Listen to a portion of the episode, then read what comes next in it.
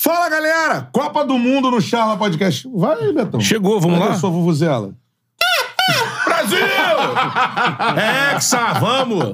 Rolou a bola, irmão. É, irmão. É Copa do Mundo e o Charla tá na Copa. Chegou, amigo. É isso. Uma parceria sensacional. Vamos ter 10 episódios Isso aí. exclusivos de Copa do Mundo, com personagens, né, Pra falar sobre Copa do Mundo, que tenham conhecimento do assunto. Exatamente. Não é verdade, cara? Que já estiveram em campo, Pô. já estiveram fora de campo, que já estiveram em uma Copa, que já estiveram em 10 Dez Copas. Copas.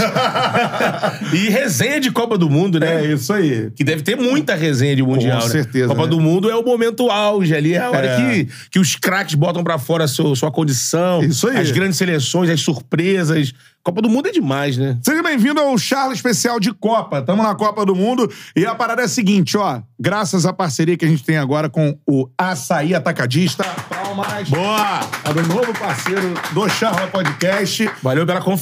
Isso aí, uma parceria que vai durar muito tempo e que a gente starta agora aqui na Copa do Exatamente. Mundo. Um abraço pra toda a galera do Açaí Atacadista. Tamo junto e vamos receber só personalidades de peso pra falar sobre Copa do Mundo. Beto Júnior, onde você estava em 1986? 86 eu tinha três aninhos só. Tava ali, ó. Tava pesando no colo da minha mãe ali, ó. Como é que é você? Tava pesando. Eu era, eu era chamado aquele que foi sem nunca ter sido, né? Porque três anos eu era um enorme ali. e tava lá. Mas não- eu não tenho lembrança nenhuma, né? Não tem, três né? aninhos, né? Mas eu sei que nosso convidado já estava no front, né? Já estava lá. É. Assistiu, cara. Que é já- a Copa de me contou Maradona, né? histórias de 86. O cara jantou com Platini, irmão. Pô, é. Fala os negócios. Escolhemos muito bem nosso primeiro convidado. Convidado, né? exatamente. Eu não existia em 86. Você não existia ainda. Eu passei a né? existir em 88. Ah. Você já estava no outro plano lá. O nosso convidado cobre Copas do Mundo desde 1986. Essa semana, Galvão Bueno falou.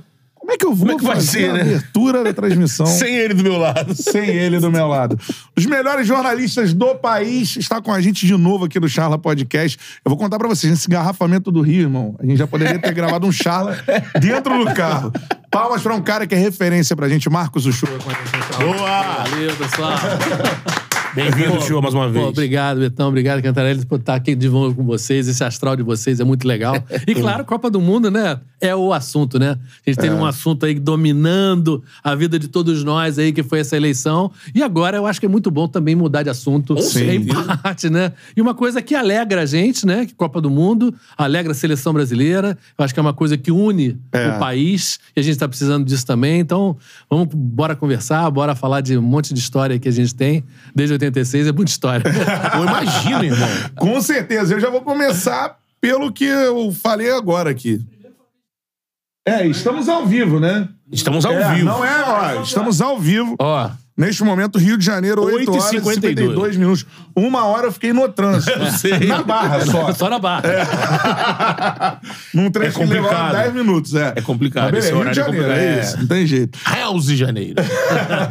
Agora, o show, eu quero que você responda ao maior narrador da história né, do, do, do futebol brasileiro, enfim, da, da cultura de esporte que a gente tem. Galvão Bueno, como é que o Galvão vai fazer sem você, cara?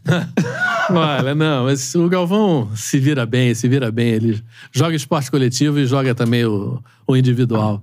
Claro que a gente viveu, né? Eu, o Tino também, quer dizer, o Arnaldo. Era uma, uma equipe que fez muita Copa junto. Então, era uma coisa muito azeitada, muito, muito legal. É um prazer de estar de estar junto, não simplesmente trabalhando, mas estar ali na resenha também, porque a gente acaba o trabalho, vai lá comer, vai beber, vai, Sim, enfim, é. e vai conversar e vai torcer. É, e isso, claro, que agora esse, esse time se desfez, cada um um pouquinho na sua. no- no o Galvão tá acabando a carreira dele como narrador de televisão agora nessa Copa do Mundo, né? Poxa, fez coisas maravilhosas e narrou 94, narrou 2002, que ele.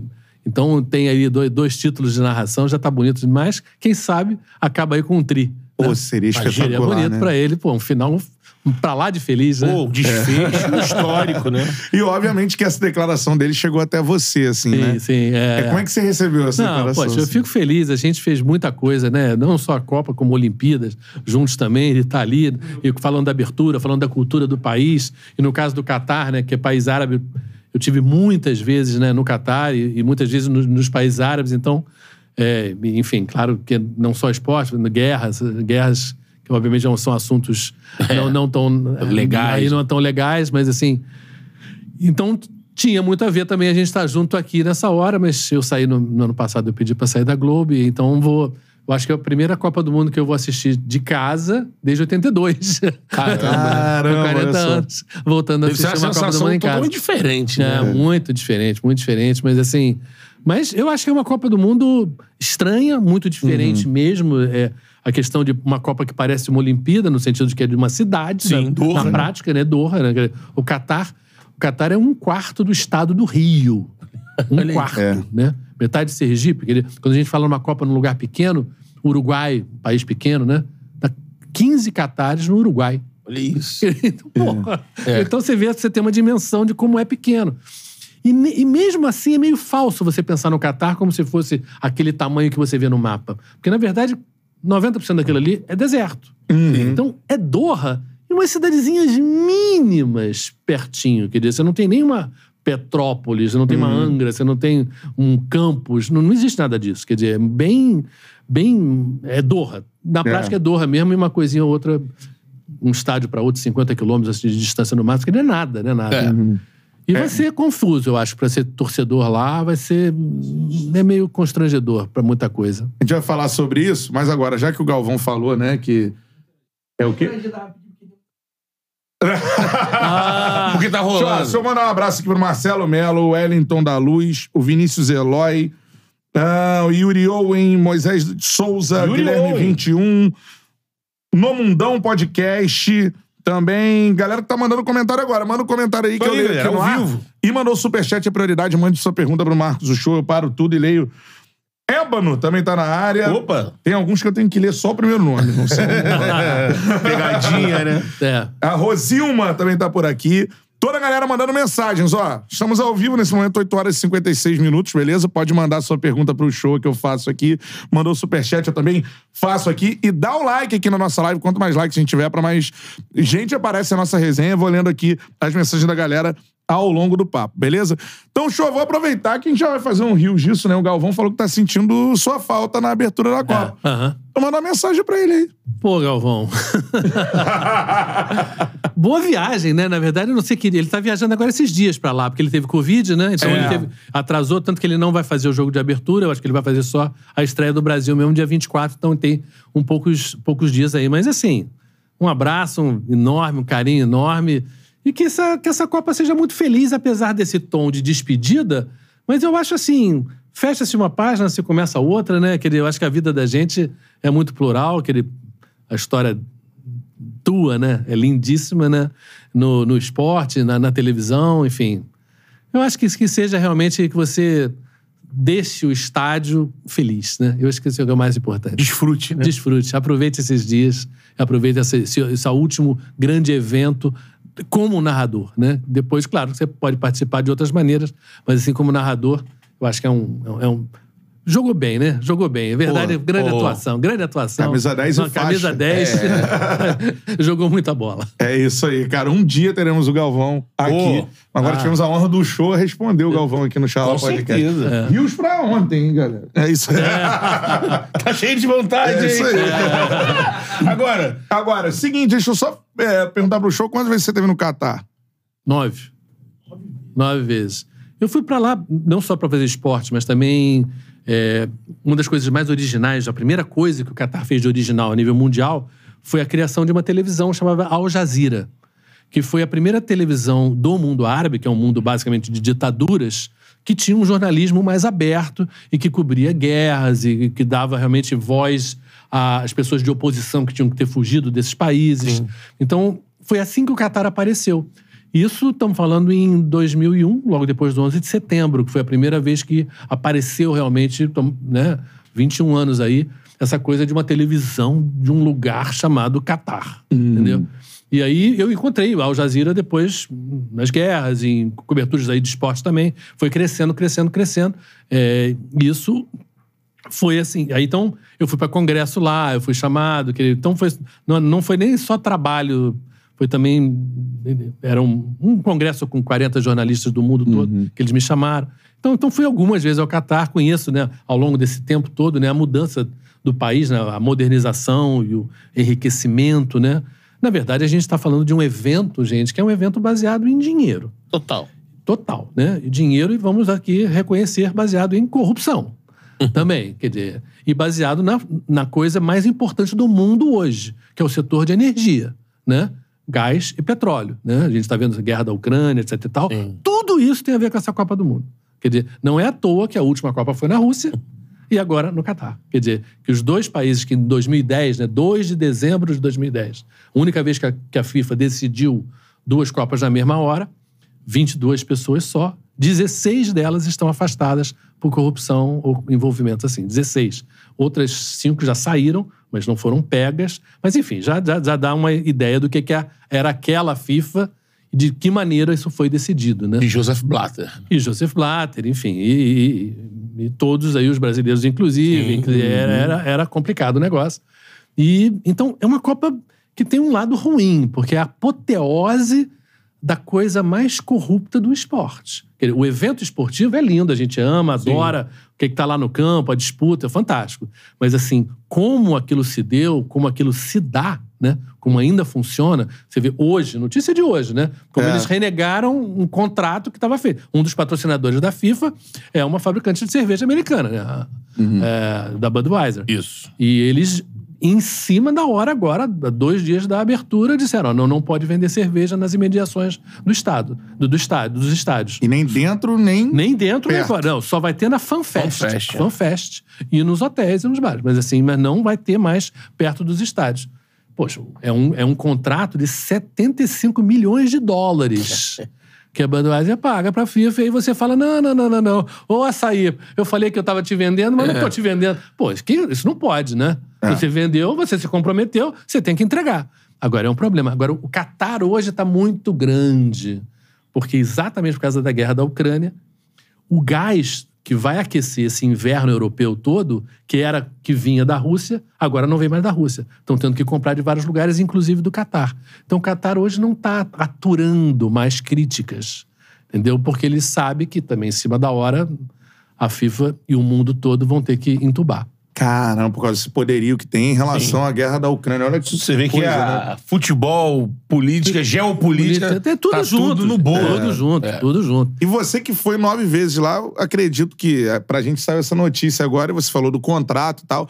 Tipo, pô, e tem muita gente que tá indo pra lá e foi pego de surpresa. Já tá tendo- dois dias da Copa, Já né? tá rolando já um, uma- um cri-cri-cri até no no lugar que pode vender, porque você tem limite de É. cerveja pra comprar. E o preço? Preço, tá, É, acho que falando em 75 reais. 75 É reais. do- do- 12, 12 euros uma, um, um copinho copo, desse é. de cerveja. Meu Deus do céu. Mas você já sabia que isso ia acontecer. Cara, eu já desconfiava, porque a- o mundo islâmico não permite a bebida alcoólica, né? Quer dizer, e o Catar, ele fica, se você olhar no mapa, gente, o Catar ele fica é uma penínsulazinha que fica grudada na Arábia Saudita e do outro lado do Golfo Pérsico, né, fica o Irã. A Arábia Saudita é onde fica Meca, é o principal país para os sunitas, né, que é uma parte dos muçulmanos. E o Irã é o principal país dos xiitas. Os dois países, a questão da religião, são muito, é muito fortes. O Irã, por causa dos, dos ayatolás, né, que é um regime, uma teocracia, quer dizer, mandam os religiosos. E o Arábia Saudita, por causa de Meca e de Medina, etc e tal, também é uma coisa da religião muito forte. O Catar fica ali se equilibrando no meio. Então a questão da religião, ela, ele não pode dizer que ele, não, não tem problema nenhum. Peraí. Os vizinhos são maiores, mais poderosos, mais populosos, e ele está ali no meio. Essa Copa, na verdade, que o Catar faz isso tudo como uma forma de um seguro é, para não ser atacado.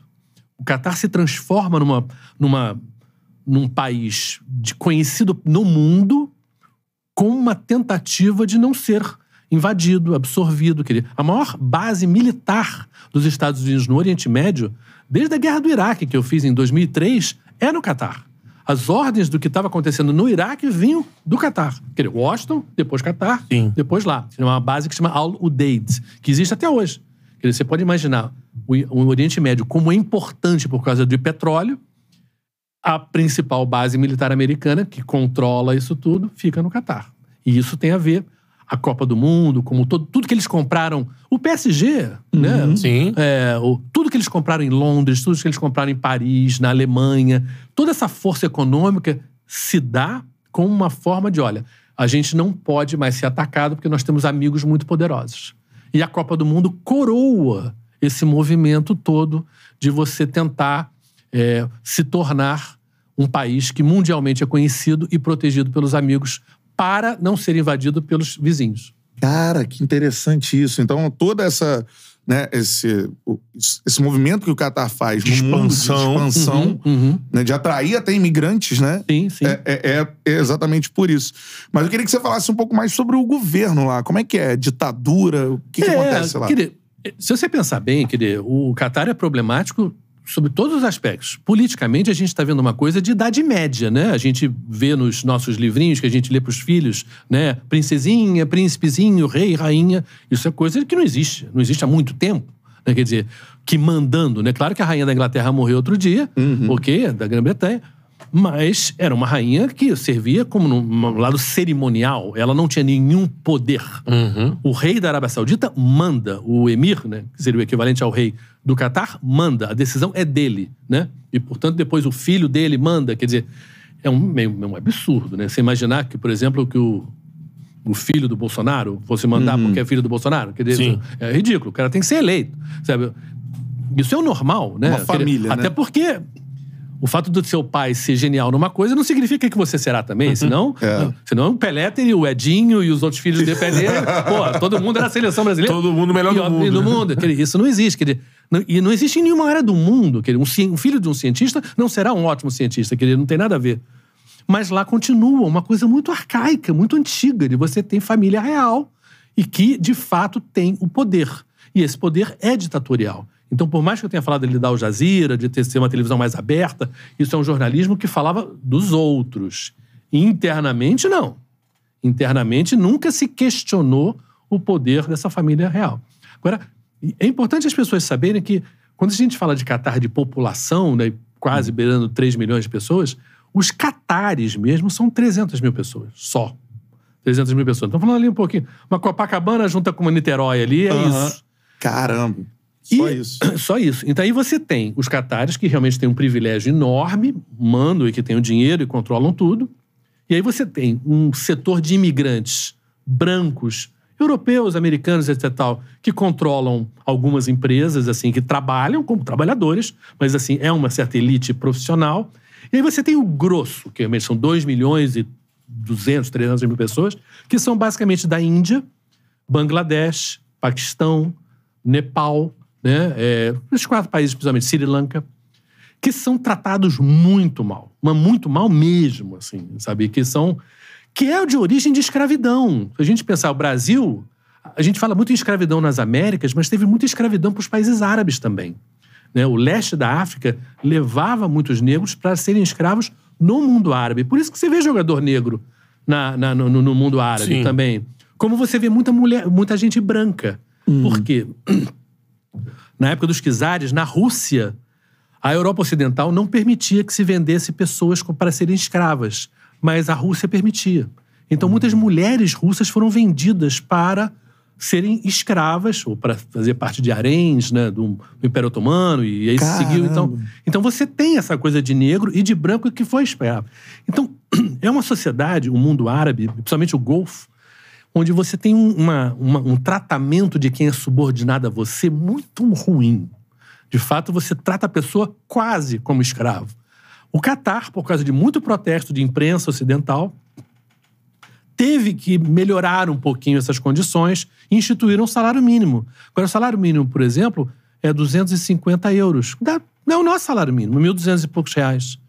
Agora, lá, num lugar muito mais caro e difícil, e, claro, um calor horroroso, as condições de trabalho muito ruins. E eles tinham um sistema que chamava Cafala, em que você, quando chegava para trabalhar, o teu passaporte ficava com a empresa que te contratava, e você só podia mudar de emprego se a empresa permitisse. Você ficava preso, você era um pouco... A empresa era dona de você. Sim. Isso mudou um pouco, mas não mudou muito. Eles mudaram uma legislação que você, se você trabalhar mais de um ano, você tem direito a uma, a uma indenização, se você sair.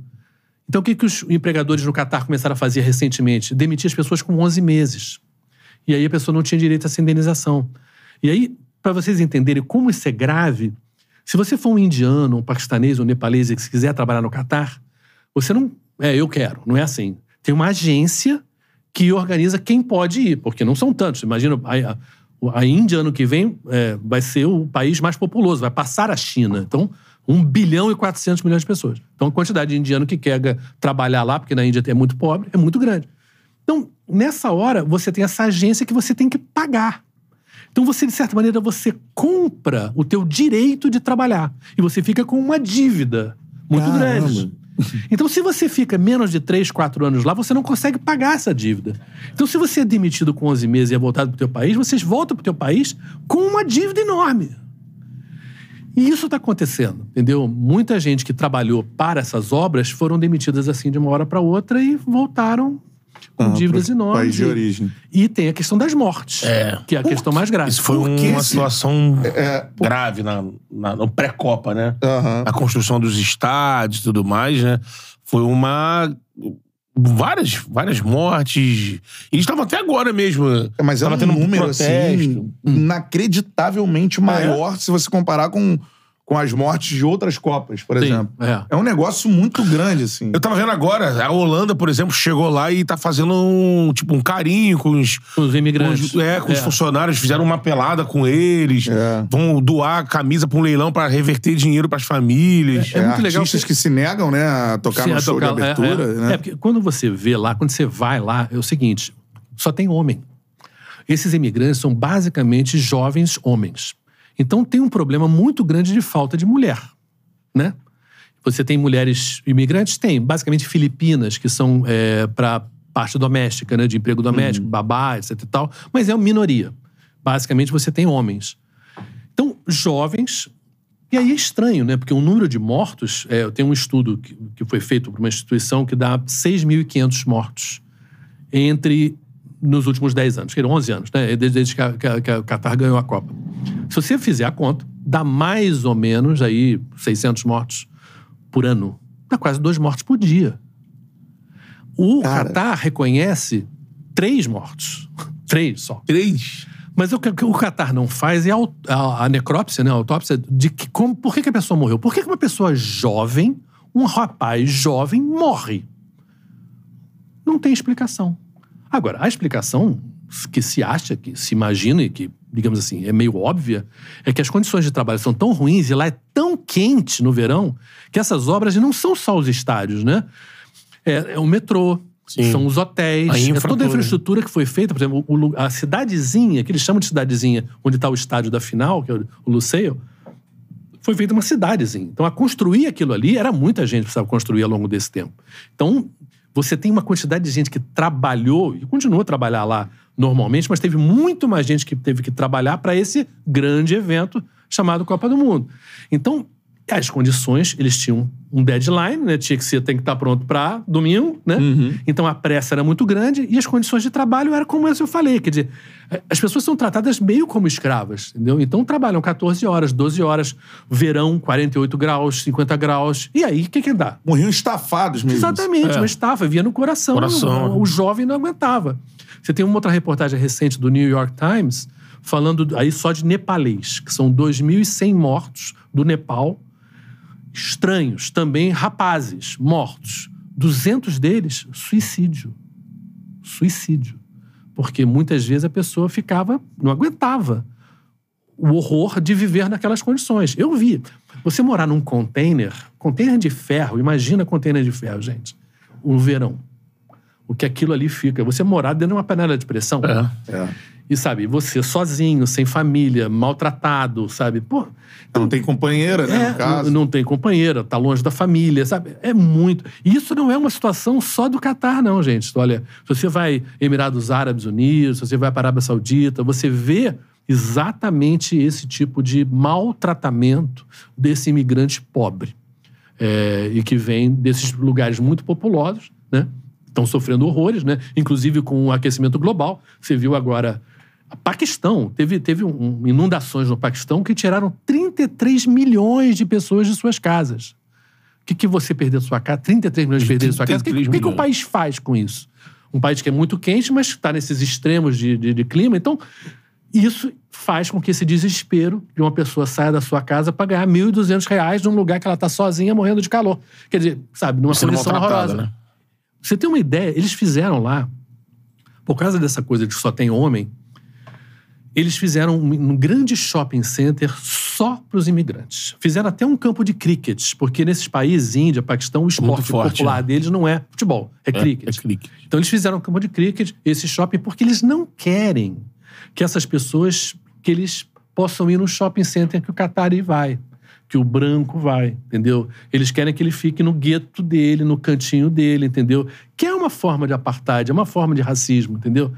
É, então, sabe, de verdade, eu não tô nem um pouquinho triste de não estar indo nessa Copa. Eu acho um lugar horrível, de verdade. É, tá certo, cara. É, assim, um, um, né, Uma aula. Uma aula do que é o país. A realidade. A realidade, Que é a realidade, né? Sabe? É. Porque é uma realidade dura, assim. tem um lado todo lúdico que a gente não vai descartar da Claro, futebol. é. Sim. Mas eu acho que. Eu acho, eu acho do cacete a gente também trazer essa realidade, né? É, Eu não sabia, por exemplo, o show trouxe é, uma coisa de estafa. Por que, que morriam tantas pessoas? Sim. Porque não dá pra dizer Jovens, que no Brasil, né? é, É, Jovens. É, você cara tem as melhores Não é normal um cara né? de 30 anos, 20 e tantos anos morrer, não é uma coisa normal. Sim. É, não é acidente de trabalho. Cair das alturas. É, não é isso, não, gente. É a condição do trabalho, quer dizer, que é assim.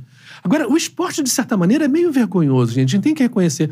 Eu, eu cobri a guerra da Síria em 2017, que foi um ano muito violento. A Rússia já estava lá desde 2015. A Rússia estava bombardeando hospitais. Coisa que ela faz agora na Ucrânia também, bombardear o hospital de propósito. No ano seguinte, a gente estava na Rússia, hahaha, Copa do Mundo na Rússia. Quer dizer, não é possível você achar que moralmente o esporte não tenha nada a ver com isso, entendeu? Você fazer uma Copa do Mundo num lugar que trata a gente assim, como no Catar, ou num lugar que bombardeia hospitais, como era o caso da Rússia. Quer dizer, sabe? Não é que falte países no mundo que queiram fazer uma Copa do Sim, Mundo, é. sabe? É porque é só dinheiro? Quer dizer, o dinheiro manda completamente a esse, a esse nível de imoralidade? Enfim. E o que pode ser bem, é, assim, do destino, é que eu tava vendo agora, eu não sabia disso, né? A população indiana, paquistanesa, a maioria, abraçaram a seleção brasileira, né? Tem uma invasão, tava vendo umas imagens assim, você vê uma praça lá, aí todo esse, esse cara torcedor do Brasil, não. São o, o pessoal indiano e tudo mais, todo mundo com camisa do Brasil, eles já abraçaram a seleção brasileira, assim. Então a gente torce o Brasil ser campeão. Agora, você soube que teve um escândalo de que eles estavam recebendo pra fazer isso? Não, não. Não. Essa é outra história mal contada. É. Parece que eles estão pagando pessoas para criarem um clima de Copa. Porque se você vai lá, eu fiz, por exemplo, o Xavi, né? O Xavi, técnico do Barcelona, jogador, ele ficou anos de técnico lá. Eu fui lá entrevistar ele, fiz jogo dele. É, não tem 500 pessoas num estádio de futebol. Quer dizer, se você pensar a, a carteirada que a FIFA dá de não, temos que abrir o esporte para regiões que não tem. Beleza? Vai pro Egito, vai pro, Pa- vai pro Irã, até para a Arábia Saudita, você poderia dizer, no sentido de um país que tem uma cultura de futebol forte e que tem campeonatos fortes, Marrocos. Marrocos, Marrocos se também, credenciou. também. Quer dizer, você poderia fazer isso em países que, de fato, têm uma tradição de futebolística que você possa é, premiar e alavancar para crescer. Não é o caso do Catar. Então você tem esses imigrantes que não têm nada a ver com futebol, porque esses caras não entendem nada de futebol. Você vê, o Zico mesmo, né? O Zico já esteve É. aqui, o Zico fantástico, Sim. nosso ídolo. O Zico ficou três temporadas, eu acho, em Goa, né? Tentando Isso, fazer né, aquela coisa incipiente de tentar fazer uma, um futebolzinho ali, ele- Superliga.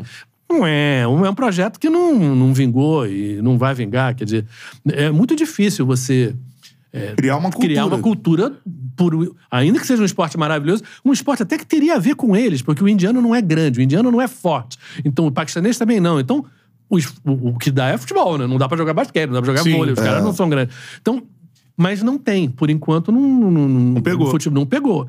Então é muito esquisito você ver aqueles caras todos. Hoje você, viu aquela imagem que o, o Eric empurra um Sim, cara? sim.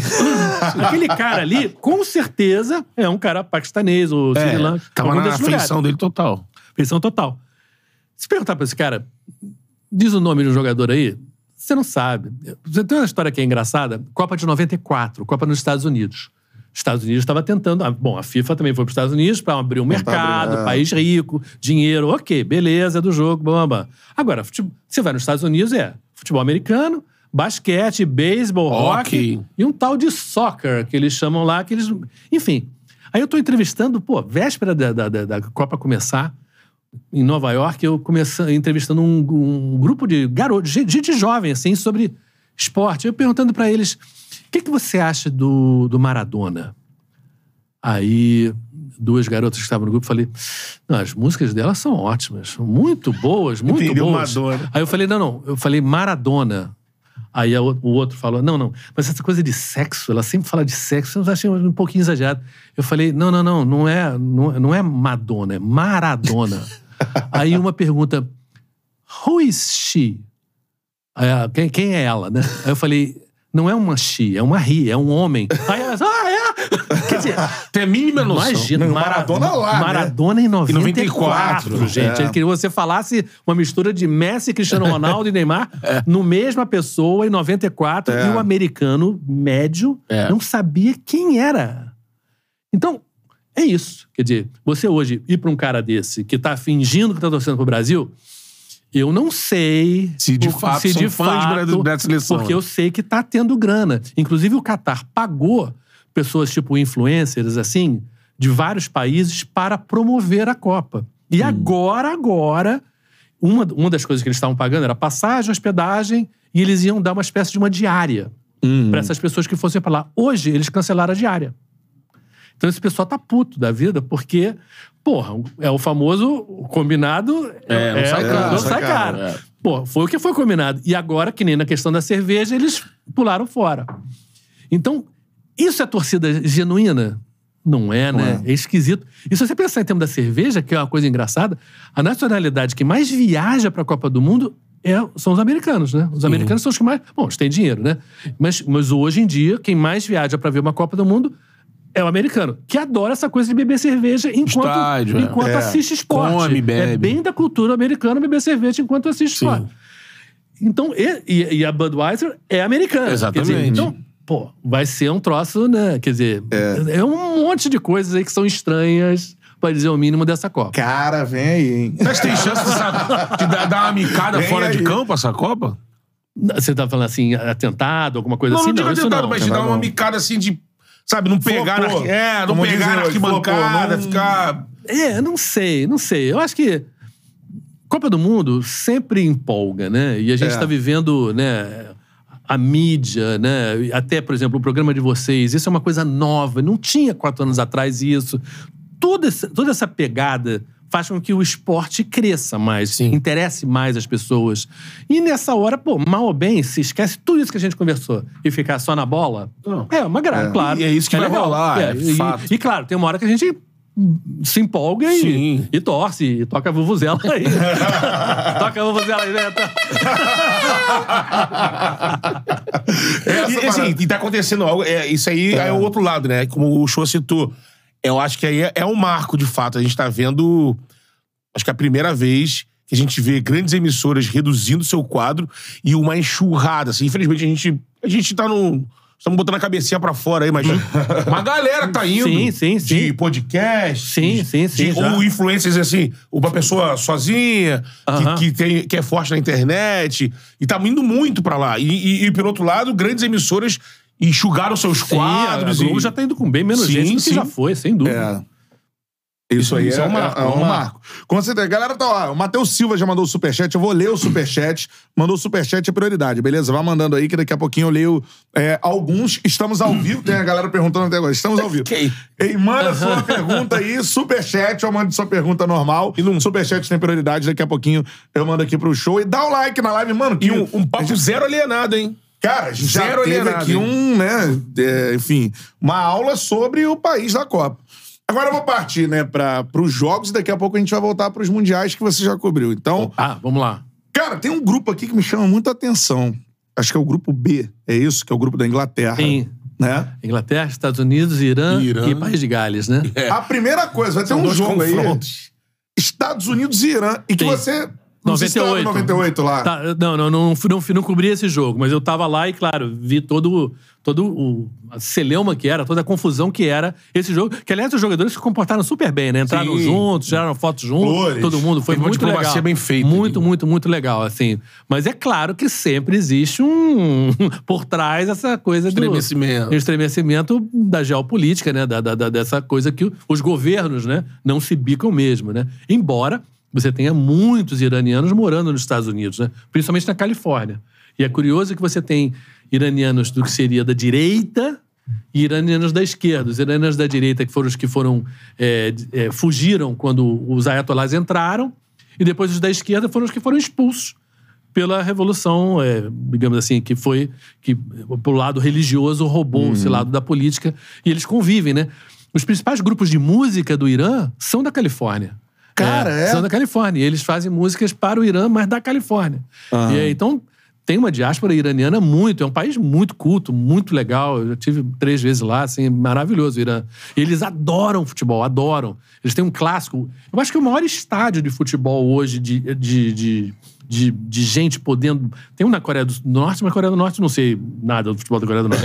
Eu nem acredito que tenha um clássico que as pessoas vão porque querem. Isso é, fechadíssimo. Mas em né? Teherã tem um Esteglau e Persépolis, que é um time azul, outro time vermelho, que, pô, é um fla-flu, assim... É. Cara, que para o país, assim, é sensacional. Os Eu tenho caras muita vontade adoram. de ir um dia. É, então, pô, Irã? é, Pô, pô, é, é Teherã, um lugar fantástico. O Irã é maravilhoso. O país, o povo, a cultura é, sensacional. O governo é de quinta, mas, o, o- o- mas, mas vale a pena. Mas você tem esse jogo, mas você tem a rivalidade. Tiro, porrada e bomba no jogo, né? Não tem jeito.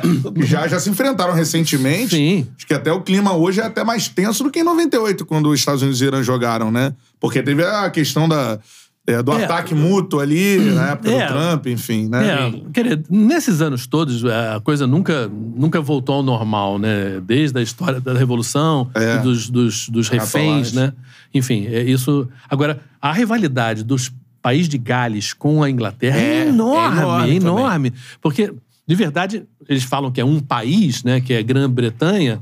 Mas pra vocês entenderem, é Inglaterra, que a gente fala mais Inglaterra, né? Mas Inglaterra é um país dentro da Grã-Bretanha. Tem Escócia, você tem País de Gales e você tem Irlanda do Irlanda Norte. do Norte. É.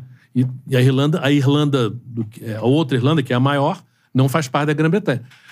Mas a rivalidade entre eles é enorme, do escocês com o inglês, do, do, do galês Primeira com... rivalidade de futebol, né? É, é, é muito. O primeiro jogo de futebol de seleção Sim. é uma Inglaterra e Escócia, de 1878, se não me engano, o É. jogo. E, e é uma coisa, assim, muito forte. Então, o, o galês, ele, pô, ele vai na- no pescoço do e é inglês. sempre um jogo muito disputado. Muito É, disputado. E, e Gales tem. E, Assim, não, e não vai pra Copa desde 58, né? Querem fazer bonito. E Gales tem bons talentos que jogam na Premier League, né? Sim, sim, pô. E tem lá Gareth Bale. É, é, comanda é, Gales, é, né?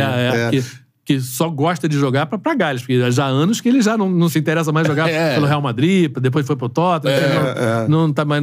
Ele joga com o País de Gales, ele joga bem. E é outro jogo interessante, eu, eu tracei esse grupo exatamente pra pegar essa parte política. Acho que é o grupo mais político da, Sim. Sim. da Copa. Que tem uma situação, é, primeiro no, no, no país de Gales, assim, que tem a questão do nacionalismo, né? Que Uhum. tá acontecendo muito forte em vários, Sim. Em vários países no pra mundo. você ter uma ideia, tudo. Eles querem mudar o nome do país. Porque em galês, né, que eles têm uma língua deles, né? Que pouca gente falava, mas que voltou as pessoas a terem orgulho de falar o gaélico. E, e as pessoas têm um movimento de valorizar as coisas dessa cultura. Inclusive um nome que chama, se não me engano, chama Simru, escrevendo assim, Simru. Eles querem ser, serem chamados não de País de Gales, mas eles querem ser chamados de Simru que faz parte disso aí. Não vai rolar pra agora essa Copa, mas eles já querem pra Eurocopa, pra eliminatória, já serem chamados de Simru. Simro. É. É uma Caramba, coisa assim. isso, isso eu não sabia. E É. tem esse movimento nacionalista como da Grã-Bretanha. Se a gente for ver, a, o Reino Unido ele disputa a Olimpíada como Reino Unido. Sim, é. todo mundo junto. É. E só no futebol Bom, é que, que- que é tem, que é separado. separado por conta das rivalidades internas, né? Mesmo, né? Tem, é, são as rivalidades, assim, principalmente, e, e o, e o- tanto que no futebol eles não disputam, né? né Para as Olimpíadas. Porque aí eles, Eles não eles não querem fazer uma seleção unida, né? Eles fiz, eu acho que fizeram uma vez só. É. Mas assim, de uma maneira geral, eles se recusam. No futebol, eles querem manter separado. Eles têm uma situação lá, né, que assim, quando chega na Olimpíada, é, eles falam, durante, tipo, a vida a gente.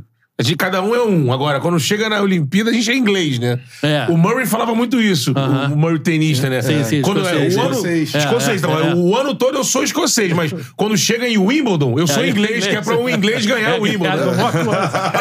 é, é, é, é verdade. É, e tem essa situação também do Irã nesse grupo e o, o que tá acontecendo no Irã, a questão.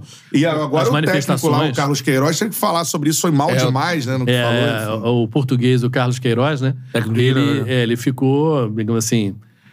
É difícil. Eu diria que a situação dele seria difícil, né? Ele, É. português, tem que responder como se fosse um representante do governo do Irã, protegendo, mas ao mesmo tempo ele podia ter sido um pouquinho, né, falar alguma coisa, né, É. como português, né? Porque o que está acontecendo no Irã, gente, é, um, é uma repressão enorme de uma maneira geral e contra as mulheres em relação em particular, que tem a ver com religião, etc e tal, mas é uma coisa exagerada no Irã. E o Irã, mas é muito engraçado o Irã, porque o Irã, os ayatollahs, que ao mesmo tempo reprimem muito, foram os que abriram escolaridade para as mulheres, para as meninas.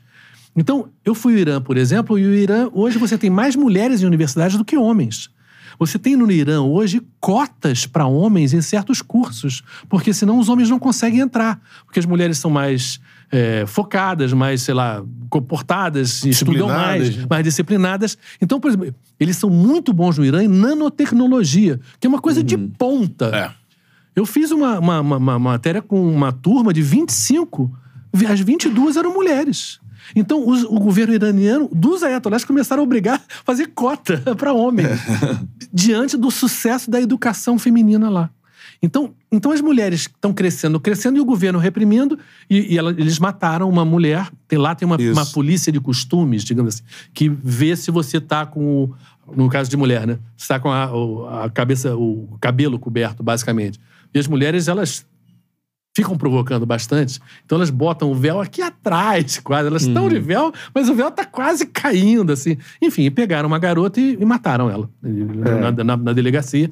E aí começou protesto em tudo quanto é lado do Irã. Os protestos cresceram, os protestos não são só das mulheres, mas da sociedade de uma maneira geral. Não acho, eu acho que o nível de brutalidade do regime é tal que eu não acho que isso aqui vai muito à frente, não. Mas hoje, o que tá. E vários jogadores da seleção iraniana de Isso. futebol se, é, de- se declararam a favor das mulheres. Então, hoje, o principal jogador, se não me engano, joga na Alemanha. É. Eu esqueci o nome dele o agora. nome dele aqui. É, mas ele já publicamente já falou a favor. Dois grandes jogadores do passado do Irã também, se inclusive o Ali Dai, o Cristiano Ronaldo, que bateu o recorde de gols por seleção, né? É, o recorde era de um iraniano, desse É. Ali Dai. O cara grandão, altão, conheci ele. Cara super gente boa. Porque ele era desse... Ele é o desse- recordista desse- de gols em seleção. de seleção. Ele era o recorde, até o Cristiano Ronaldo bater. E, e ele também se declarou a favor da- das mulheres. Então, eu acho que, como esse regime é muito brutal e está desde 79, Cara. eu acho que eles vão, enfim, reprimir muito. Mas é o que está acontecendo com a, com a seleção iraniana agora, é um momento delicado. E o Catar é do outro lado da rua, né? Que ele tem o, o Golfo ali do lado, né? É do outro lado do, do mar, né? Tá muito perto, né? Dali. Cara, sensacional. É uma aula. Pra mim, é isso que tem que fazer. Copa do Mundo é isso. É isso, porque- Eu aprendi muita coisa por causa Vendo da Copa, do cara. Mundo. O que, que acontece. E muito de assistindo esse política. cara na televisão. É. Sempre trazendo esse foco, né? Tá fazendo o jogo e sempre tem um detalhe da vida, né? É, Que não é só o jogo ali, tem Claro, tudo em tipo, volta. É, porque esporte é parte da cultura, É. não é uma coisa à parte, né? É. Faz parte do mundo, né? Não, a gente vai falar também é, do grupo do Brasil, Uhum. né? Que você estava trazendo também, é, ao longo da nossa resenha no carro, vários detalhes do grupo do Aham. Brasil, né? É, e olho nesse grupo B, que vai ser o grupo mais político da Copa. Sim. Agora, o grupo do Brasil, por exemplo, você é, traz a informação de, por exemplo, a Suíça hoje é forte por conta dos imigrantes também. Sim. É, a Suíça, ela muda a Você a política escalação. Você de imigração dela no início desse século, em que tanto a Suíça quanto a Alemanha era muito. Você podia imigrar para lá, mas você não ganhava nacionalidades. A Alemanha, por exemplo, eh, tinha uma, uma, uma lei que era baseada em sangue. Quer dizer, você precisava vir de uma família de origem alemã para você ter a nacionalidade. Então você era de imigrante, claro que você não tinha nada a ver com alemão. Então você tinha, por exemplo, basicamente, né, em termos de pessoal islâmico, turco. Tem muita gente turca na Alemanha. E esses turcos não ganhavam nacionalidade alemã. Isso mudou de- já nesse século. E a Suíça fez esse mesmo, mesmo movimento. E a primeira vez que eles ganharam no futebol foi 2007 ou 2009, que eles foram campeões mundiais no Sub-17, com uma geração já com muito imigrante. Então, esse time, se você olha, tá cheio de gente de família imigrante, gente da Albânia, Kosovo, o Chaka, né? É, o Xhaka é o né? Principal que é o cara, né? eu fiz jogo dele e dessa seleção suíça jogando contra a Albânia, na Albânia, em Tirana, né, que é a capital da Albânia, e o pessoal lá reclamando porque eles não quiseram jogar para a Albânia, preferiram jogar para a Suíça. Enfim, tem uma fica uma, uma certa um ressentimento nisso aí. Agora, o time foi crescendo a partir disso. Vocês veem jogadores negros na Suíça agora. o Akanji, né, que é, que é do Arsenal, né? Eu acho que ele é zagueiro. É, Sim, acho que- enfim, sim, é, enfim, é. mas, enfim, mas é, o zagueirão, é, você tem, é, um- tem um ata- Shaqiri, o, o né? atacante, o Shaqiri é de albanês, é de origem Albanês. albanesa. Mas tem um atacante muito bom, é, que, é, que é negro também. Tem um Emboloro, mas tem um outro que é mais jovem, que também é negro, que tá, que tá muito destaque, eu esqueci o nome dele agora. Enfim, tudo isso começa com esse reconhecimento de que o futebol é para os melhores, os melhores têm que ser uma coisa plural É. e, e- e, obviamente, não tem raça. E, e- a Suíça melhora muito. Eu acho que essa Suíça desse, dessa, da- dessa Copa é melhor que a Suíça do, que a passada. Eliminou Copa a França na que a Euro, gente, né? Que a gente empatou Sim. em 2018. Mas eles eliminaram a França nas oitavas de final da Euro. É, depois perderam nas quartas para a Espanha nos pênaltis. É, eliminaram, deixaram, deixaram a Itália no segundo no grupo. Passaram em primeiro. E eles saíram em primeiro. E a Itália depois se deu mal com a Macedônia do Nó, ninguém imaginava. A Itália segunda, duas Copas sem Itália, a coisa coitada dos italianos. Mas enfim. Então, essa Suíça é uma Suíça muito arrumadinha. E esse técnico novo é também desse movimento de imigração. Serão dois irmãos, filhos de turcos, é, o, o Yakin, né? Um, um Murad e o outro, esqueci o nome dele. O outro até era o melhor de bola do que esse que é o técnico. Eles que hoje. jogaram, né? Jogaram na Eu seleção. lembro dos irmãos, é. Os irmãos, Irmãos jogaram os dois na é, seleção, é. na seleção irani, é, é, suíça. Isso. E, então, e é um cara É, muito, que é muito o- querido, muito. É.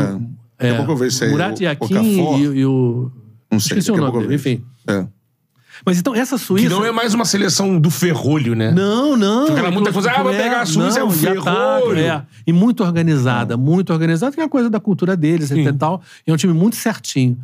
Eu, me eu acho assim, e, e o primeiro jogo, a Sérvia, a Sérvia também, Também. é melhor do que a de Copa 2018. A Sérvia não tinha ataque em 2018 e hoje tem dois atacantes muito bons. Mitrovic e Mitrovic e o Vlahovic. Um do Juventus, outro do Fulham. Os dois estão numa fase É. muito boa, fazendo muitos gols. Os dois são maiores do que o Marquinhos e o Thiago Silva Sim. em estatura. Bom, os sérvios são enormes, né? É. A seleção de vôlei feminina deles foi campeã mundial. Sim. Cada galera, você vai lá, você se sente um anão, assim, né? Bra- Nós brasileiros, nós não somos E tem a bola parada do Tadic, né? Que... Do Tadic e do Milinkovic que do da Lazio. Sim. que ele- O meio de campo é criativo, os laterais são bons, estão numa fase muito boa. E o Stojkovic, que é o, que é o, o técnico, O técnico. é um cara muito carismático. Tanto que quando ele, quando ele chega pra jogar contra Portugal, que ele se classifica né, e bota Portugal em segundo, né? Porque também tem isso, Uhum. né? Portugal vai disputar playoff porque a Sérvia sai em primeiro. Ele- e o jogo decisivo foi em Portugal, ele fala: não, a gente chegou aqui pra se classificar. Nós vamos sair em primeiro. Quer dizer, é um cara que, pô, a- na Sérvia ele é adorado, esse cara, adorado. Jogou muito tempo no Olympique de Marseille, foi um puta jogador. É, então, a Sérvia tá num momento muito bom. E, então, uma dessas coisas. Primeiro jogo é um jogo nervoso, né? Estreia de Copa do Mundo, quer dizer, mesmo assim, aquele, aquela seleção melhor, que a nossa, obviamente, é melhor. Mas tem a questão do nervosismo também, Mas é um né? grupo hoje mais difícil do que mais difícil. com essas duas é mais difícil. mais fortes. Mais forte. Então a gente pega Pode dar Sérvia e musculatura pro Suíça. Brasil também. Eu se a gente ganhar, eu acho que a gente pega um impulso muito grande. Mas a gente, cara, a gente é um risco. cara. Eu acho o grupo mais difícil Sim, da de- da Copa. Copa. Da Copa, eu acho mais grupo mais difícil do Brasil, porque os outros grupos em geral você tem dois fortes e dois fracos. No do Brasil a gente tem um forte, dois bons e um E fraco. Camarões que tá mal. É, Camarões tá mal, e Camarões é o terceiro jogo. O terceiro Sim. jogo, Camarões em geral já tá eliminado, Nada, aí é. já tá sempre discutindo, brigando entre eles, até tal. Então, É. eu acho mais difícil. tá se Agora, é, especulando só- um só a galera- Brasil- Galera, lembrando do gol do, do Chaka, que teve da Suíça contra a Sérvia, Sim. eles fazem uma comemoração é, em relação a. Porque Kosovo acho que tem uma influência sim, albana, sim, sim, a sim, da sim, sim, albanesa. sim, sim, é, é, teve é. a comemoração na Copa, né? Que Sim. inclusive ele foi Uma- chamado a atenção, porque Isso, não pode, manifestação política. É. Mas rolou isso e É, pode é. rolar de novo, né? É, é. Suíça e Sérvia. É tipo uma repetição do nosso grupo, É, né? é. É, se você olha no mapa, gente, é, existe a Iugoslávia, que era um país só, que depois viraram, né? Croácia, Sérvia, Eslovênia, Bósnia, Montenegro, é, Macedônia e Kosovo, né? Kosovo era uma região que tinha uma. A maioria das pessoas era de origem albanesa. Então, o Shaqiri, o Chaka, todo mundo é albanês barra kosovar, entendeu? Eles são. tem essas duas coisas. Então, e, e esse pessoal vive uma realidade de história, de briga, de, uma batalha de 1385. E as pessoas falam como se fosse ontem. Entendeu? O pessoal tá puto porque perdeu uma coisa que aconteceu em 1385, os sérvios que, que perderam. Mas todo o mito de heroísmo da história deles é baseado nessa batalha, entendeu? Que fica no Kosovo. Geograficamente fica ali. a batalha foi a ali. batalha foi ali no Kosovo. Então, por isso também, quando virou país, enfim, tem uma, uma quantidade de, de problemas que É. ficam na arquibancada e que vão pra dentro E de campo. pra dentro do campo. Na hora de uma comemoração, uma provocação. É Mas uma provocação. O show tava dando essa detalhada da, da força desses dois E adversários. like na live, hein? Lembra aí, galera. Subir like aí, Voadora galera. no peito do like, aula com essa aula Ochoa, grátis aí, cara. irmão. No mínimo, dá like pra gente, né, irmão? Voadora no peito do like, mano. Dá um like aí, de like cara. aí, Não Miguela like, na moral, porque quanto mais likes a gente tem, pra mais gente aparece a nossa resenha. Então dá o like aí, vai mandando o superchat que eu já tô lendo. Tô pegando aqui o superchat, daqui a pouquinho eu tô lendo. É, já 600 likes aí na live é, é de boa, né? Quantos que a gente tá aí? É, nós batemos vamos lá. 400 likes na live. Eu quero 600 likes na, na live. Aí. Ajuda a gente, na aqui, moral. pô. É, nóis. E porque- Tamo ao vivo, vai mandando a sua pergunta que eu faço aqui. Porque já saiu um esboço da seleção brasileira pelos treinos lá em Turim. E assim, pro primeiro jogo, me parece que tem Fred no meio-campo, não tem Vinícius Júnior na ala, na, na ponta. Na ponta. Você tem um Neymar e Mas um tem- Paquetá. Teve a mudança disso aí. O Vinícius Júnior tá treinando no time titular Titular. agora. É.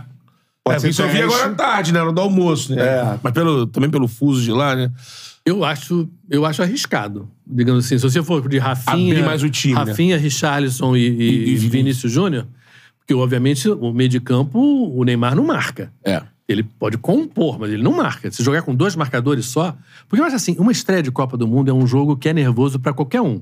Claro que se a gente tá nervoso com a Sérvia, os sérvios estão muito mais nervosos com a gente. É lógico. É lógico. É verdade. É verdade. Estamos estudando. Mas eles não têm obrigação de ganhar. Qualquer um que joga com o Brasil não joga com obrigação de ganhar. Qualquer um. Então, no máximo pode jogar achando de igual pra igual. Uma Argentina da vida, uma Alemanha da vida. Mas assim, mas fora isso, o cara joga achando que o outro time é melhor. Então, é, é- o que você não pode é perder uma estreia.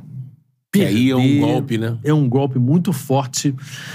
Te questiona muito o que você fez, o quem você é. Fica aquela coisa de, pô, a gente não joga nunca contra o europeu, por isso, tá vendo, joga contra o europeu, a gente perde, sabe?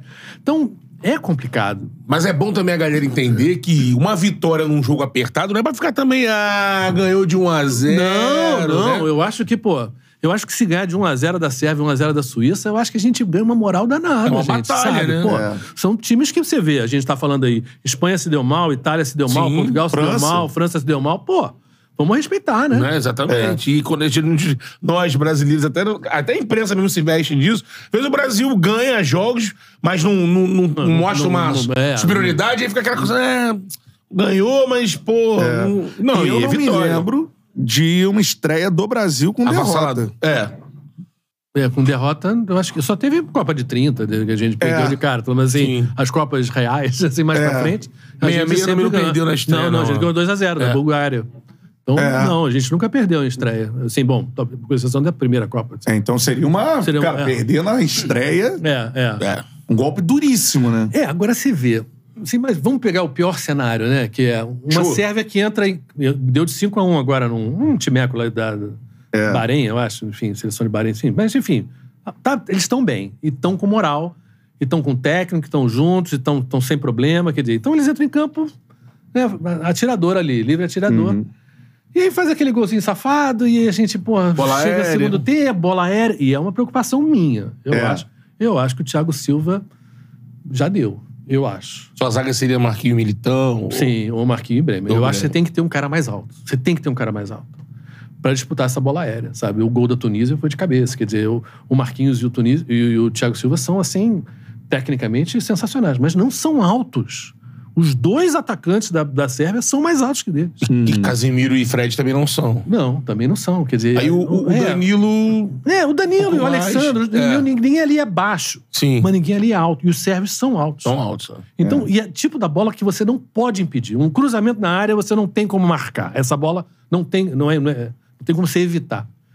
Então, é complicado. Quer dizer, você, é, você pode realmente ter esse acidente num primeiro jogo ou até num segundo jogo. É. Mas não vai ter uma. Não sei se, o que você pensa sobre isso. Aí o Betão também. É, o Brasil não ter o Vinícius Júnior. Porque, assim, hoje, você tem o Neymar, referência, coisa e tal. Mas em termos até da bola de ouro, o É, principal o, é o jogador Vinícius Júnior. É o É, Vinícius brasileiro no mundo é o Vinícius Júnior. Sim. Vinícius no banco. Como é que você vê isso, assim? Eu, eu, olha, eu acho complicado, porque o meu problema, eu acho que o problema do Tite é o Neymar. Quer dizer, no- o que, que eu tô falando que o Neymar é problema? É que onde o Neymar joga? Digamos assim, não existe futebol internacional a sério sem você ter uma marcação de meio de campo forte. Não existe. Você vai se dar mal. Jogar, tipo, lembra 2006? Quadrado mágico, Ronaldo É. Fenômeno, Adriano. Kaká, Ronaldinho Gaúcho, nenhum dos quatro marcava. Não existe. Você vai perder na hora que o bicho pegar. Isso. Porque você não tem volume, né? E a França De- mostrou- E a mostrando, enfim. Então, então ok. Se, se considerar que o Neymar não marca, o Neymar tá mais pro ataque, o cara que vai te entregar na criação e muito pouco na defesa, defendendo, ok. O Neymar, obviamente, é titular absoluto. Então, o que que a gente tem no meio de campo pra frente? Casimiro, hoje, Casimiro, Fred e Paquetá. São os três caras do meio de campo? Sim, aí o Neymar tá onde? Ele tá na esquerda? Não tá na esquerda. Tem jogado bem no meio, na armação, né? Sim, mas no Dez. meio, não de camisa 9. Ele não é. Ele não. Não. não pode botar ele na área, porque você vai perder os passes do Neymar, que são Sim, maravilhosos. é- é de- é então ele tem atrás. que voltar. Então ele tem que voltar quando? Quando a gente tiver com a bola. Então, ele é um quarto cara que tá com a bola quando a gente tiver com a bola. E aí, quem tá na frente? É o Rafinha e o Richarlison e o Vini Júnior. São os três, digamos assim, favoritos. Favorito. Se você bota o Richarlison e o Vini Júnior, você tira o lado esquerdo, que é mais fácil pro Neymar e pro Paquetá. Sim. E você deixa um vazio enorme na direita. Porque a gente nem tem mais um lateral bom. Os nossos laterais, esse é outro problema da São seleção brasileira. hoje. Os nossos laterais não existem ofensivamente, são muito fracos, indo ao ataque. Né? Isso é uma, uma novidade na história É, da seleção é. brasileira. É. A gente nunca teve laterais tão fracos em termos de ataque, onde era o nosso destaque. Isso. Laterais ofensivos. Então, se você tira o Rafinha e bota o Vini Júnior, você abandona o lado direito da seleção em termos ofensivos. E aí não dá. Fica muito torto demais. Você é... O Vini Júnior na direita não, Não é a funciona. bola dele. Não é a bola. Ele já, já no Flamengo ele já tentou na direita, no Real Madrid já, mas não é a dele. E o lance dele é na esquerda. Então é complicado. Ao mesmo tempo você não vai, vai tirar o Richarlison e deixar o Rafinho. E aí, mas o Rafinho e o Vini Júnior não são caras que te entregam muito gol. É. Eles não são artilheiros. Né? Fazem gol, mas eles não são artilheiros. E aí você. E aí o Neymar tá longe da área. Sei lá, é, é muito difícil, eu acho, pro Tite hoje. E aí você pega um outro problema, que é, não, beleza, o Neymar tá com a bola. O Paquetá vai se adiantar. Aí a gente perde a bola no ataque e tem um contra-ataque, que é o segundo gol da Bélgica.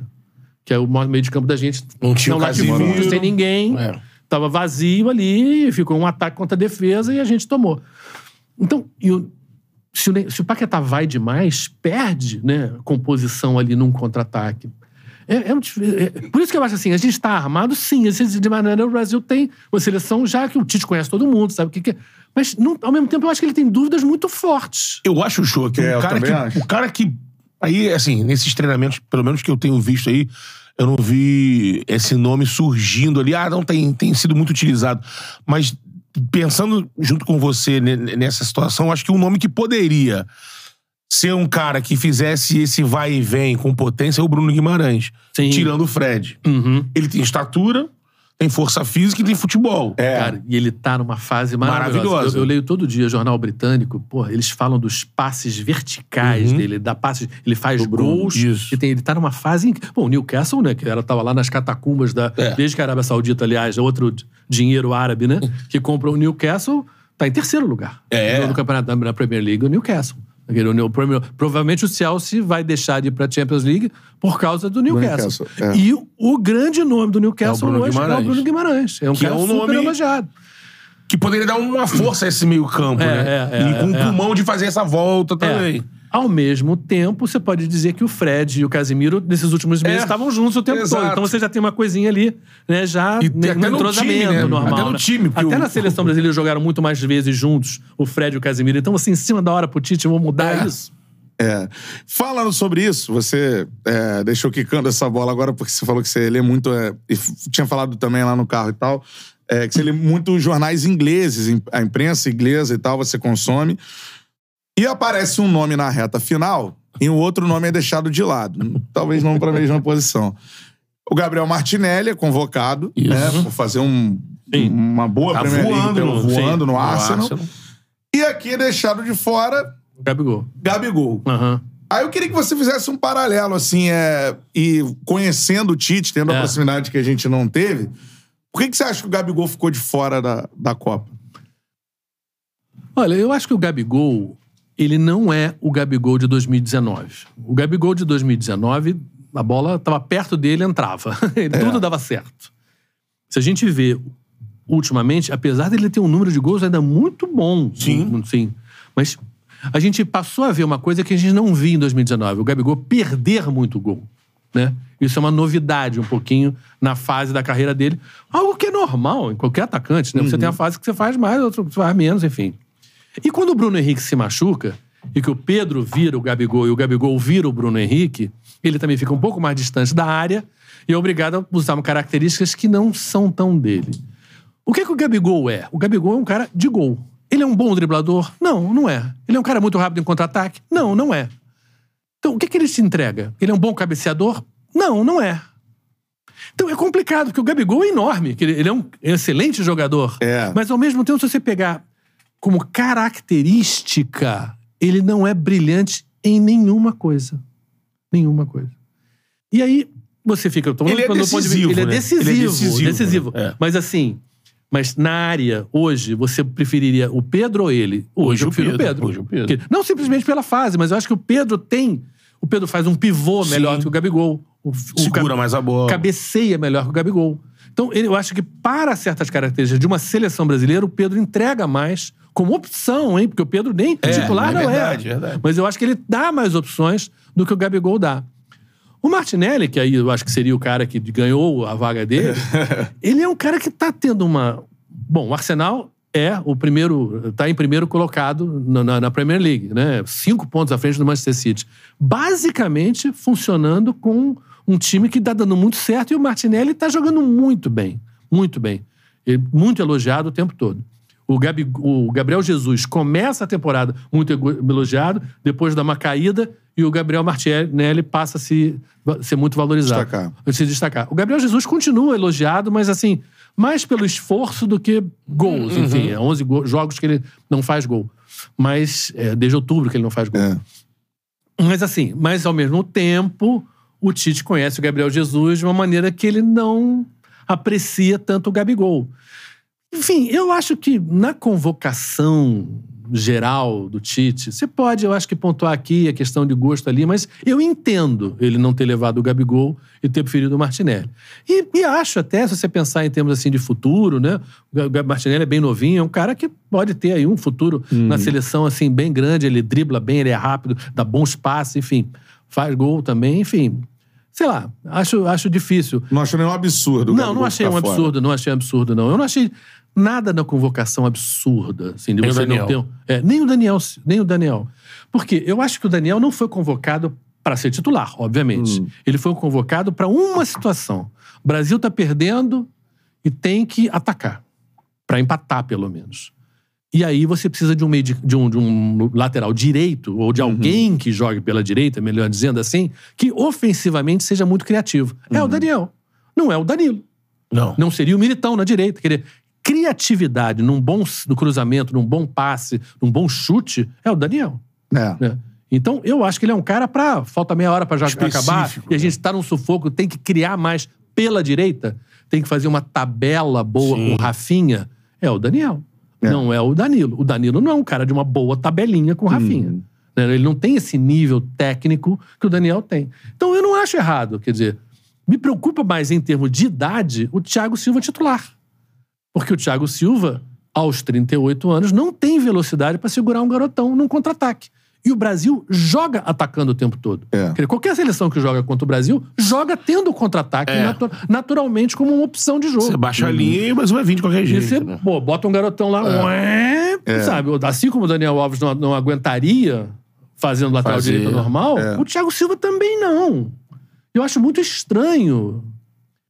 Claro, reconhecendo todo o passado do Thiago Silva, mas hoje é um cara de 38 anos. Outro dia o Chelsea tomou de 4 a 1 do Brighton, que Uhum. não é dos grandes times, do... e o Thiago Silva foi super criticado basicamente nisso, por falta de velocidade. Tá certo. Os Uma ingleses- sobre seleção também. Os ingleses se espantaram foi com a não convocação do Firmino, né? Sim, Que sim, vive sim. um momento maravilhoso. No, É, ele é muito Liverpool. respeitado É. lá. Eles acham assim que o Liverpool funciona quando o Firmino funciona. Pelos passes que o Firmino joga. Agora, o Firmino joga de uma maneira no Liverpool que ele nunca jogou na seleção e o Tite não se dispõe a fazer esse tipo de jogo. Né? Que é. Por quê? É voltar e Quase ele como enganche, ser, né? Ele quase seria a posição do Neymar hoje. Isso, o cara é um que meia. volta pra criar a- e chega na área, mas ele não é um cara da área, entendeu? Agora, o, o, o Rafinha não é o Salah. Ele não faz gols que nem o Salah faz, entendeu? Como o Vinícius Júnior não é o Mané, como o Mané é. fazia. Ele, aliás, o Mané, aliás, hoje, né, foi confirmado que Pô, ele não vai disputar mais a uma Copa do baixa, Mundo. né? Uma pena. Imagina pra Senegal que É. você tem um cara desse tamanho e você vai pra uma Copa exatamente. Eu me lembro da Copa 2018, que eu fiz até a reportagem com o Salah, né? O Salah chegou, lembra? Que Ele teve aquele Exatamente, problema no no ombro, sacrifício. chegou no sacrifício, aí não jogou nada, que ele era a É. grande Copa do Egito, enfim.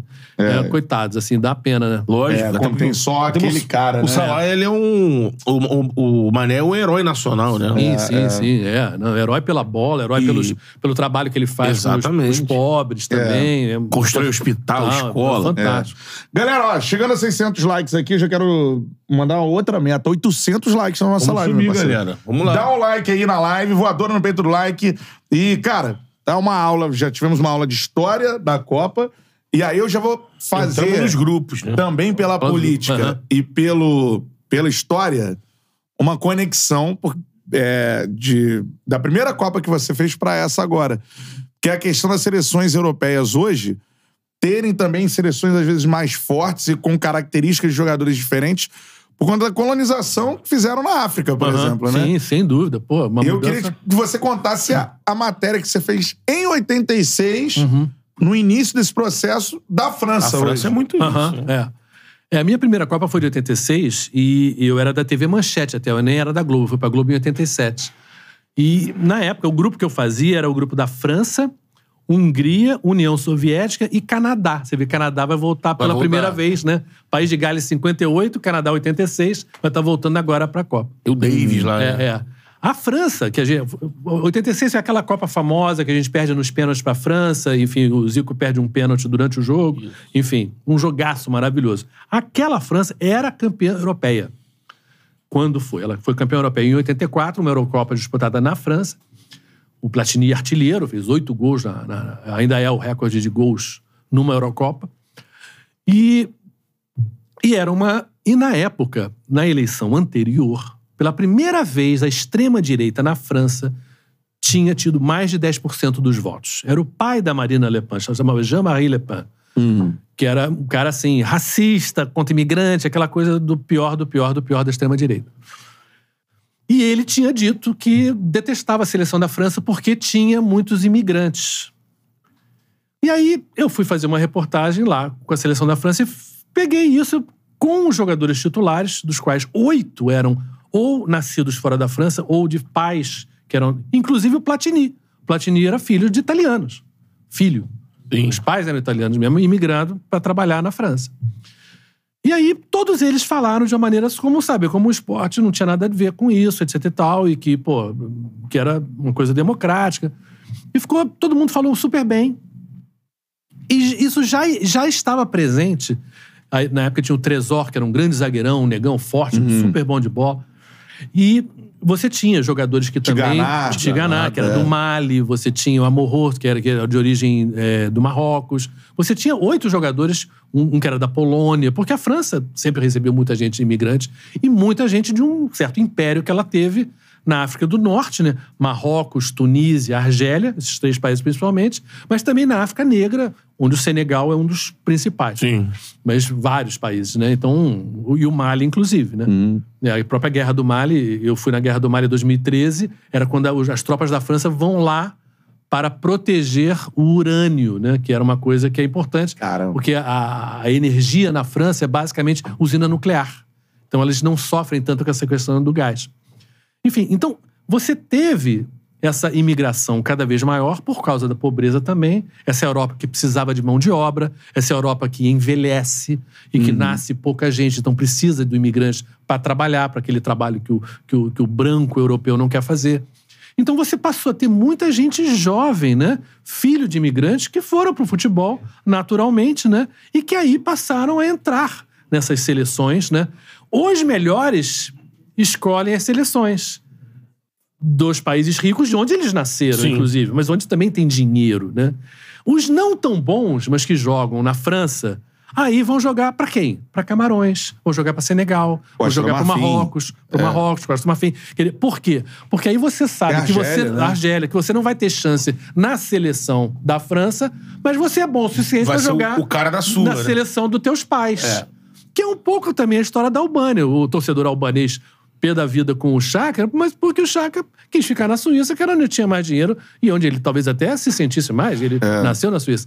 Mas os pais, aí, em nome dos pais, eles queriam que o cara jogasse na Albânia. Mas, pô, É. futebol albanês não é nada, né, É gente? incipiente, Então, é incipiente. Então, você tem isso muito, digamos assim, essa, esse nascimento de muita gente que nasce na Europa, se é bom, joga numa seleção europeia, e aí você tem os negros, inclusive numa Alemanha, numa Itália, como teve o Balotelli, Bélgica, sei, Lukaku. o Belga, o Lukaku, todos A eles Bélgica têm. também, mesma É, coisa. A Inglaterra É. tem, quer dizer, ou você tem os caras que procuram. o- E o Eto'o, no, Camarões, tem isso. O Eto'o teve um olhar de procurar gente que tinha pais de Camarões de fora para trazer para a seleção. Se não me engano, são nove jogadores do Camarões que são nascidos fora de Camarões Pra que- jogarem- pra jogar para a seleção de Camarões. Ele é e aí o você vê isso. Sim, o Eto'o. Você vê isso, isso is- loucamente, e aí em países menores. Jamaica, por exemplo. Lembra quando a seleção da Copa de 98, Jamaica foi jogar? René Simões, René. Simões, pô, um trabalho incrível. É uma história Incrível. linda, É, linda, é linda, fantástica. É, o que ele conseguiu foi um troço sensacional. Era cheio de gente que tinha uma mãe que tinha nascido na Jamaica, tinha ido pra Inglaterra, e o René lá, vai, cá jogar. Entendeu? Porque o cara é de terceira divisão É. da Inglaterra, mas que era jamaicano, na Jamaica era um, era um craque, É, entendeu? é. E aí funcionou, né? Dá pra jogar. Dá pra jogar. Você sabe por que, que o, o- eu não, não sei o motivo específico? É uma coisa dessa questão de países. O Benzema, por exemplo, ele não canta a, a Marselhesa, né? Sim, tem, tem alguns jogadores por respeito a essa coisa da origem, né? Isso é muito forte. O Benzema, se não me engano, de origem argelina. Argelina. É. Argelina, né? E a Um Argélia... Zidane, por exemplo. É, a Argélia, gente, se você pega a história, é, a França teve países que ela colonizou. A Argélia não era tratada como um país colonizado. Era tratada como se fosse um estado da França. Era a França. Tal a intimidade, entre aspas, e tal o domínio que eles achavam que eles tinham em relação à Argélia. A, a guerra de independência da Argélia, nos anos, no início dos anos 60, 60 ali, é, e nos anos 50, é de uma brutalidade, é um horror. Os primeiros primeiro país a usar médicos para torturar pessoas foi a França, Caramba. que torturava as pessoas para ver quanto a pessoa agu- aguentava de tortura. E nessa guerra da Argélia. Então existe um ressentimento enorme de argelinos em relação à França. E existe um- uma extrema-direita na França que eram de pessoas francesas que moravam na Argélia, que eram donas de fazendas, donas da economia local, e que foram obrigadas a sair e voltar para a França. independência da Argélia. independência- é, independência da Argélia, e que é, se chama Pen, quer dizer, essa extrema-direita, o sul da França tem uma extrema-direita, que é desse pessoal que retornou da Argélia. Então teve um. Depois de 98, quando a França foi campeão, lá, os dois gols do Zidane Com de uma cabeça. seleção totalmente É, teve um misturada. jogo é, no Stade de France, no, no jogo da final, França e Argélia, que era para ser um jogo comemora- de comemoração. Cara, acabou os 30 minutos do primeiro tempo, de o pessoal invadir o gramado e foi um horror. Exatamente. Então, toda aquela ideia que era o bleu, blanc, é, black, blanc, beur, que era o, o slogan do os negros, os brancos e os, os árabes do norte, né? O beur, que é que eles acharam, do tipo assim, aquela, aquela mensagem do esporte, estamos todo mundo juntos, juntos. O racismo é muito forte. É. É. uma coisa muito, muito presente. O preconceito de cor, o preconceito de classe. E isso, na França, não é uma, ganhar uma Copa do Mundo que isso destrói. E isso, nesse jogo, França e Argélia, ficou muito claro essa coisa, esse ressentimento. O 90, Benzema não canta. ele não canta. é. Sempre, sempre a câmera vai nele na hora do hino. Sempre Hoje o melhor jogador do mundo, É, né? é, pô, hoje, porra. Benzema e Mbappé, se você for escolher dois atacantes, pô, se você quiser, Benzema e Mbappé, né? É, Mbappé E- de origem camaronesa, pais Mbappé. camaroneses. sim. O- e o, o Benzema que não jogou, né? A, a última Copa, não, ele não era sim, é. convocado. É, é, não foi convocado. E vai agora. Porque a seleção de 98, ela, é- que é a campeã, a França chega na- ao título com uma seleção exatamente assim. Com Lilian Thuram, Vie- Vieira, Vieira, o. Roberto Pires, que, Não, é, o- que é Roberto Pires, na Sim, verdade. sim. Des- Dessaí, é. Dessaí, Isso aí, Marcelo Elisa Desailly. Arrazu, que é basco, Basco, né? é, País Basco O, também. o próprio o, Trezeguet é franco-argentino. É. Sim, é, é, é, não. Não, a De França, francês mesmo ali É, é, eram é, poucos. O é. Blanc, o talvez. Barthez, É, é. Deschamps. Na Inglaterra, o, o Império Britânico ele não, não gozou de tanto privilégio em termos de futebol, porque os grandes países da Inglaterra são da história, né? Estados Unidos, que ficou independente em 1776, a Índia, que não foi para futebol, a Austrália, que é fraco, Nova Zelândia é fraca. Então, então, os países onde a Inglaterra foi de fato muito presente, o África do Sul, que ama, não geraram para o futebol tantos descendentes assim bons para eles terem absorvido. A França se beneficiou bem mais, apesar de ter tido um império menor que o Império Britânico. Sim. É. Mas, coincidentemente, eram de, de- de lugares onde o futebol teve uma presença é forte. E a maior. Holanda com Suriname, né? Também, pra caramba. Vê lá É, todos é, é. aqueles Winter. Sidorf, É, é, David, O, o Gullit. Gullit, é, do- é. Cliver. Sim, sim, era a origem Suriname. Do Suriname. É, porque o outro país muito forte da Holanda era a Indonésia. Uhum. Que até foi mais forte que o Suriname. Mas a Indonésia não é um pessoal de futebol. É. Entendeu? Então também não, deles não pegaram isso. Tive, teve até um jogador que era de origem indonésia, um cara, um ponta, um ponta esquerda. Esqueci o nome dele aqui agora. Mas que era de origem. Mas é raro, é raro. Né? O, o Hinaldo, não é não? O Hinaldo, Não talvez, sei, não sei. talvez. daqui a pouco uma eu vou- mãe, não sei. É porque ele tem um olhinho meio puxadinho. É, exatamente. Você falou É, agora. é, é. É. Seguinte, ó. Voadora no peito do like, Copa do Mundo. Modo Copa do Mundo ligado no Chala. Na veia. Que tá na Copa com taça e tudo. A audiência Hã? sensacional. Dá o like aí, estamos ao vivo aqui, ó. Voadora no peito Ó. do like. Já já vou ler o superchat. Vá mandando o superchat que daqui a pouco na reta final eu leio todos, tá? Quem vai levantar essa criança, É. hein? Agora eu vou entrar no modo, porque você fez Copas, a Copa de 86, trabalhando, né? Sim. 8, 6, 90, 94, 98, 2002, 2006, 10, 14, 14, 18. 18 e, a, É, e estamos não. chegando É, nessa é. aqui que você Não, tá aqui com a gente. A de, nove- a de 90 eu não fui.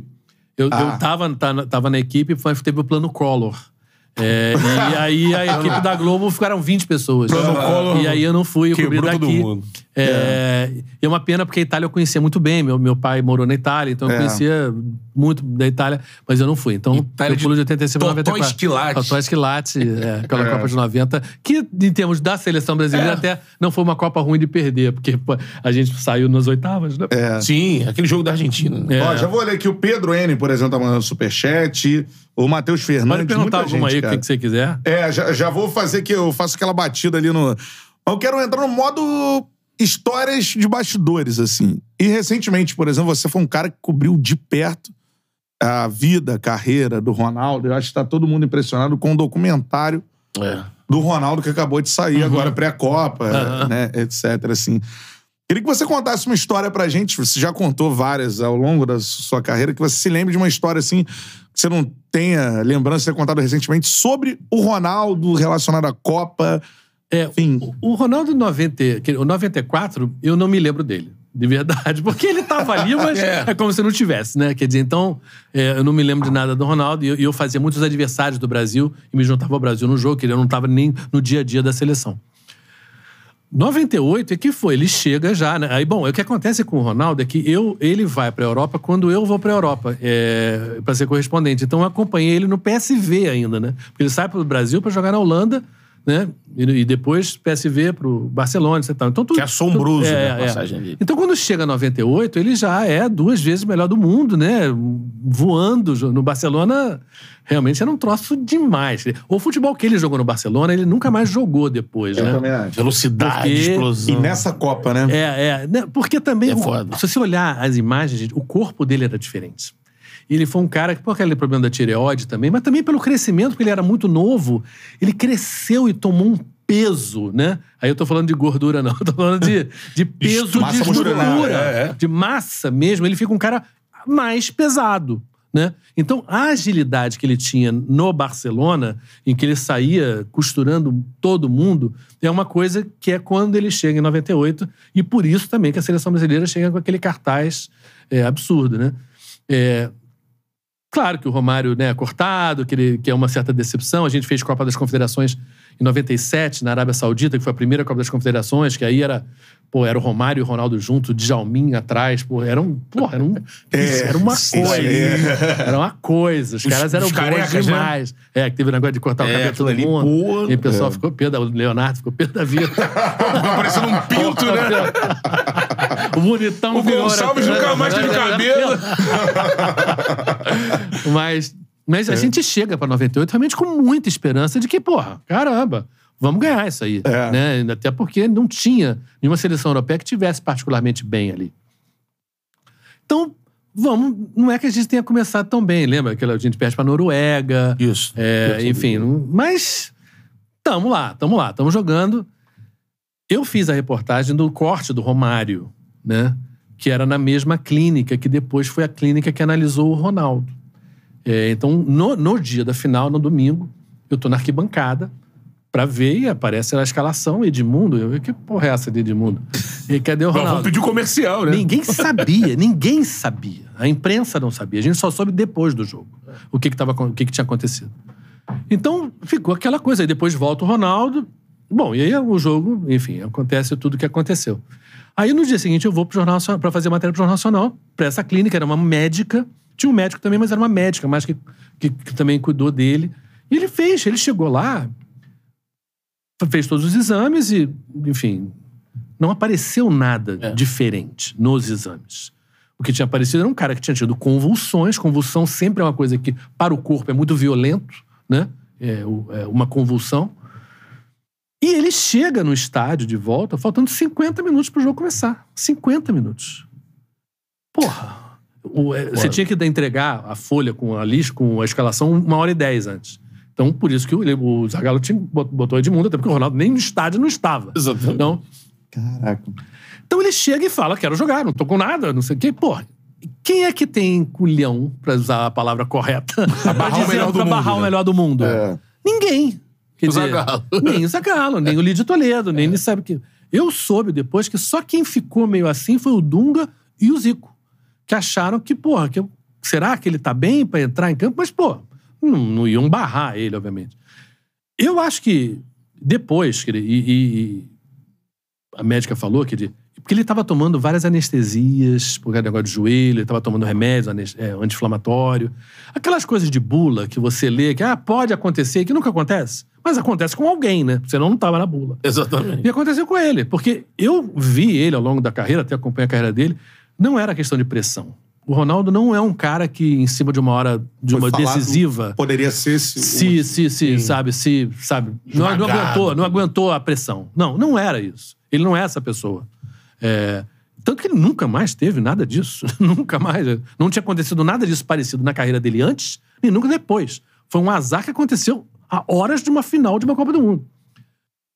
Ele não jogou bem, obviamente, nem podia jogar bem, mas eu acho que o- o- a derrota da gente, independentemente dos méritos da França, que estava muito organizada, etc., é, é que os outros jogadores estavam muito mal. Agora você imagina, nós aqui vamos jogar a final de uma Copa do Mundo. E faltando 50 minutos a gente está conversando sobre se um cara vai jogar não vai jogar, será que ele vai morrer ou não morreu, o que, que aconteceu. Cara, ninguém está focado no seu trabalho. Uhum. Tá todo mundo pensando em outras coisas. Então explica um time que joga mal. No Desconectado, final jogou mal. né? E 3 a 0 foi barato, gente. Se você, É. pega esse, se você pega esse videotape hoje e vê, tanto do Garri quanto do Guivars, que era um, o que começou depois do Garri Só acho que eles perdiam um perdem gols na frente do Tafarel inacreditáveis. Se a dupla do banco tivesse jogando, o Porra, Henri e o Henri- Trezeguet... é, era, podia ter sido Eram novos, 5, Era novo, era 6 novo. É. sabe? E, e isso foi muito claro ali, sabe? É, que- que- que- enfim, um azar, né? É, ao mesmo tempo, ele sai de um azar enorme para uma sorte enorme. É, então. Porque você pega 2002, a gente faz um amistoso Brasil e Portugal em Lisboa, e eu tinha acompanhado ele, e tal. Então, ele jogou o primeiro tempo, e eu estava na transmissão. Quando ele volta do vestiário, ele bate nas minhas costas: o que, que você achou? Eu falei: ó, ah, deu pro gasto aí, tá voltando. Aí ele fala para mim assim: pô, eu nem sabia se eu ia voltar a fazer isso. Isso antes da Copa de, Cara, do Japão. abriu. Coreia. Abriu. Abriu. Aí, porra, o cara vai pro Japão e faz aquilo tudo, né, sabe? É uma coisa inimaginável. assim. É, inimaginável, quer dizer. Porque ele sai realmente de uma situação em que ele joga alguns joguinhos antes, só pelo, né, contra o Brescia, o, o técnico até deixa ele mais tempo do que ele queria, enfim, o, na seleção se incomodaram até com ele, pô, você não tá exagerando. O Runco, né, o Dr. Runco foi super Pô. bem nessa história, É. com ele e com o Rivaldo também. De, Queriam operar o que queriam Barcelona. operar o Barcelona. Queria... E aí dá tudo certo. E aí eu falo, gente, assim como a gente estava falando da preocupação com a Sérvia, com a Suíça, Copa do Mundo você tem que ter sorte, tem que ter um pouco de sorte. E aquela Copa do Mundo a gente teve muita sorte, né? O Pegar um grupo né? muito fácil, o- a estreia muito nervosa contra uma Turquia que ninguém sabia que estava tão bem, né? Exato. Naquele...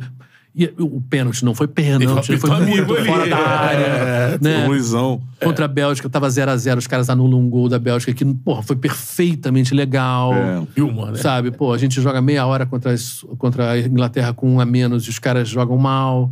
Um 0 a 0 na final, o Bala, que não joga, que era o melhor jogador da Alemanha. é, é. O- e o melhor E o do go- time, que era o, o, o cão, o goleiro Franga. E eles botam uma bola na trave quando tava 0 a 0 Olha, É. tudo isso, a gente hoje, ah, penta, penta, penta. Mas quando a gente tava lá, a gente tava vendo como era frágil também, Pô. como também as coisas foram dando tudo certo. Tudo foi dando certo. A França, campeã do mundo, eliminada na primeira fase. Quem É. podia imaginar, né? Tem coisas assim que você. Como também ninguém podia imaginar que a Alemanha fosse eliminada na primeira fase na Copa do Mundo Sim. passado, sendo campeã do mundo. Quer dizer, você sai do campeão do mundo pra eliminado na primeira fase, ninguém acredita. Tem rolado numa essa, dessa, né? essa zica aí, né? Espanha após 2010, Fra- a, a Alemanha, Sim, não. teve é, a França é, é, antes. É. É, e a França agora tá com problemas, É, né? porque tá chegando na O meio Copa. de campo não vai o Kanté, não vai o Pogba, o meio de campo novo, aí, enfim. É o, quem tem mais jogos pela seleção é o Rabiot, que tem 33 jogos.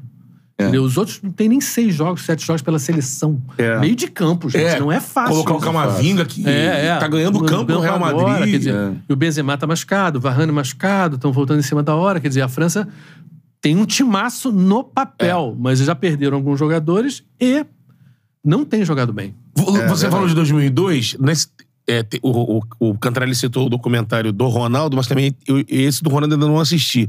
Mas tem um documentário do Penta, que foi feito em Sim. cima do material É. é, do Belete, né? Sim, sim. E esse eu assisti. E assim, você que tava lá na, na cobertura no dia a dia, de fato, o cabelo do Cascão tirou o foco.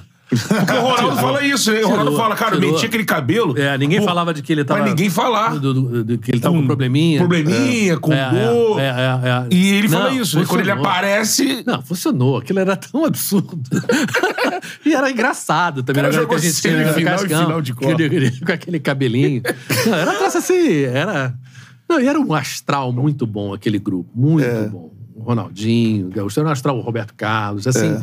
Há uma alegria ali muito, muito positiva. Genuína. né? Muito genuína, que eu acho que é uma marca do nosso futebol. E por isso que eu acho que 2010 não deu certo, querido. Também, querido. Não acho que é só alegria para ganhar, obviamente. né? Mas você não pode enquadrar o brasileiro numa coisa rígida, profissional, militarista. Não. Futebol é criatividade, futebol é alegria. Futebol tem um certo deboche. Se botar uma bola debaixo das pernas do cara, dar um balãozinho, isso tem um impacto anímico, Sim. tem um, tem um impacto de você mostrar, olha, isso aqui eu sei mais do que você. tô, tô dando uma caneta em você. Isso é o futebol brasileiro. Tirar isso do futebol... É, e e isso a gente viu com a seleção do Dunga em 2010, né? Essa coisa, o Robinho com aquela cara de. de pô, Robinho, Felipe sabe? Melo, o cara é. vivia sorrindo, sabe? Pô. É. Sabe? E tinha a figura do Felipe Melo ali. É, do Felipe Melo. tava jogando também- muito, tava que jogando muito. Tava, que era, pô, o cara entra, vira titular no jogo contra a Itália e nunca mais larga É. até, até o jogo, até. a- Mas é dessas coisas. Todo mundo sabia. O cara tinha sido eleito na Itália o pior estrangeiro. A quantidade de cartão vermelho que ele tinha era enorme.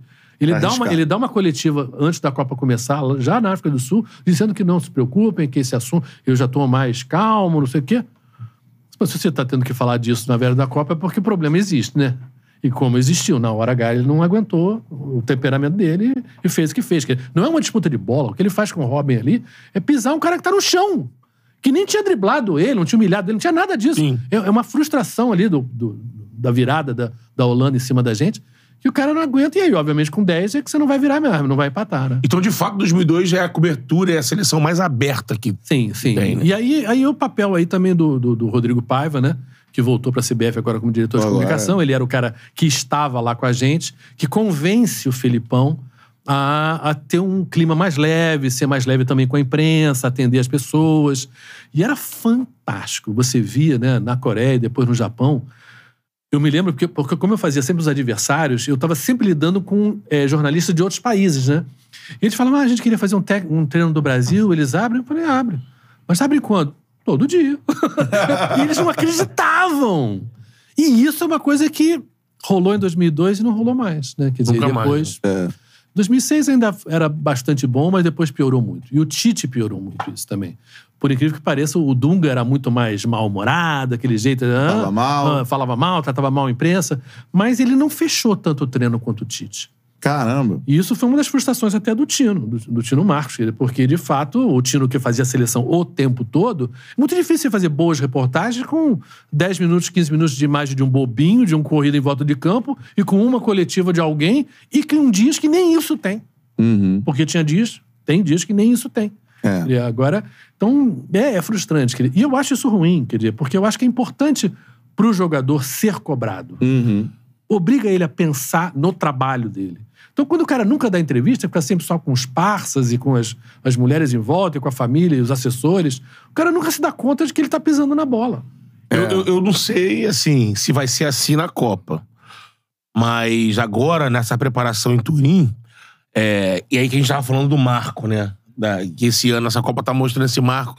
É, a gente tá tendo lá uma figura que é o Fred do Desimpedidos, que tá É. tendo uma abertura. Ele agora, eu tava vendo esses dias, ele tava no quarto com os caras e, e batendo papo, fazendo o material dele lá pra, pra, pro YouTube. Com- Não sei se na Copa ele vai ter essa abertura. Sim, aham. Mas assim, tá muito próximo. Que, é, pra mídia convencional, eu tô vendo é, é, os jogadores falando na coletiva. Sim. Mas o Fred tá tendo essa entrada É, é. muito. Eu até achei, pô.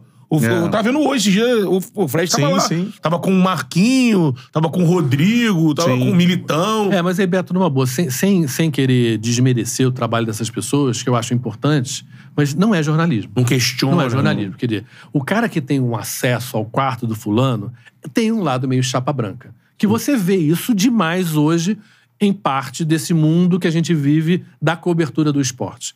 Que é o acesso ao craque, é o acesso ao ídolo, através de um certo, entre aspas, puxa-saquismo. Quer dizer, ou você só toca nos assuntos bons. Só tem a coisa de levantar a bola. Não tem crítica. Não É. tem questionamento. E esse é um papel da imprensa. Entendeu?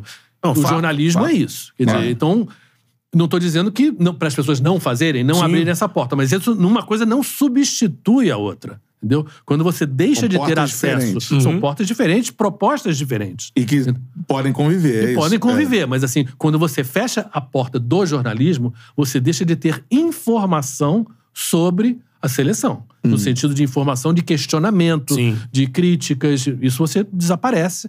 Isso é ruim, eu acho, porque, de certa maneira, para o jogador e para o treinador, que parte da contribuição do tô bem ou tô mal é da opinião de pessoas que já viram, como, sei lá, eu cobri oito Copas do Mundo. Lógico, Quer dizer, pô. eu sei o que é um time que tá jogando bem e o que que não é. Não- não- não- isso eu sei. sabe? Lógico. Isso aí me perguntar também, É. né? Tô olhando aqui porque a galera tá participando direto. Ó, a gente tá ao vivo, galera. Tem a galera perguntando tá- até agora. ainda tá- like na live. Voadora no peito do like. Eu quero terminar a resenha aqui com mil likes. A gente passou de 800 likes agora.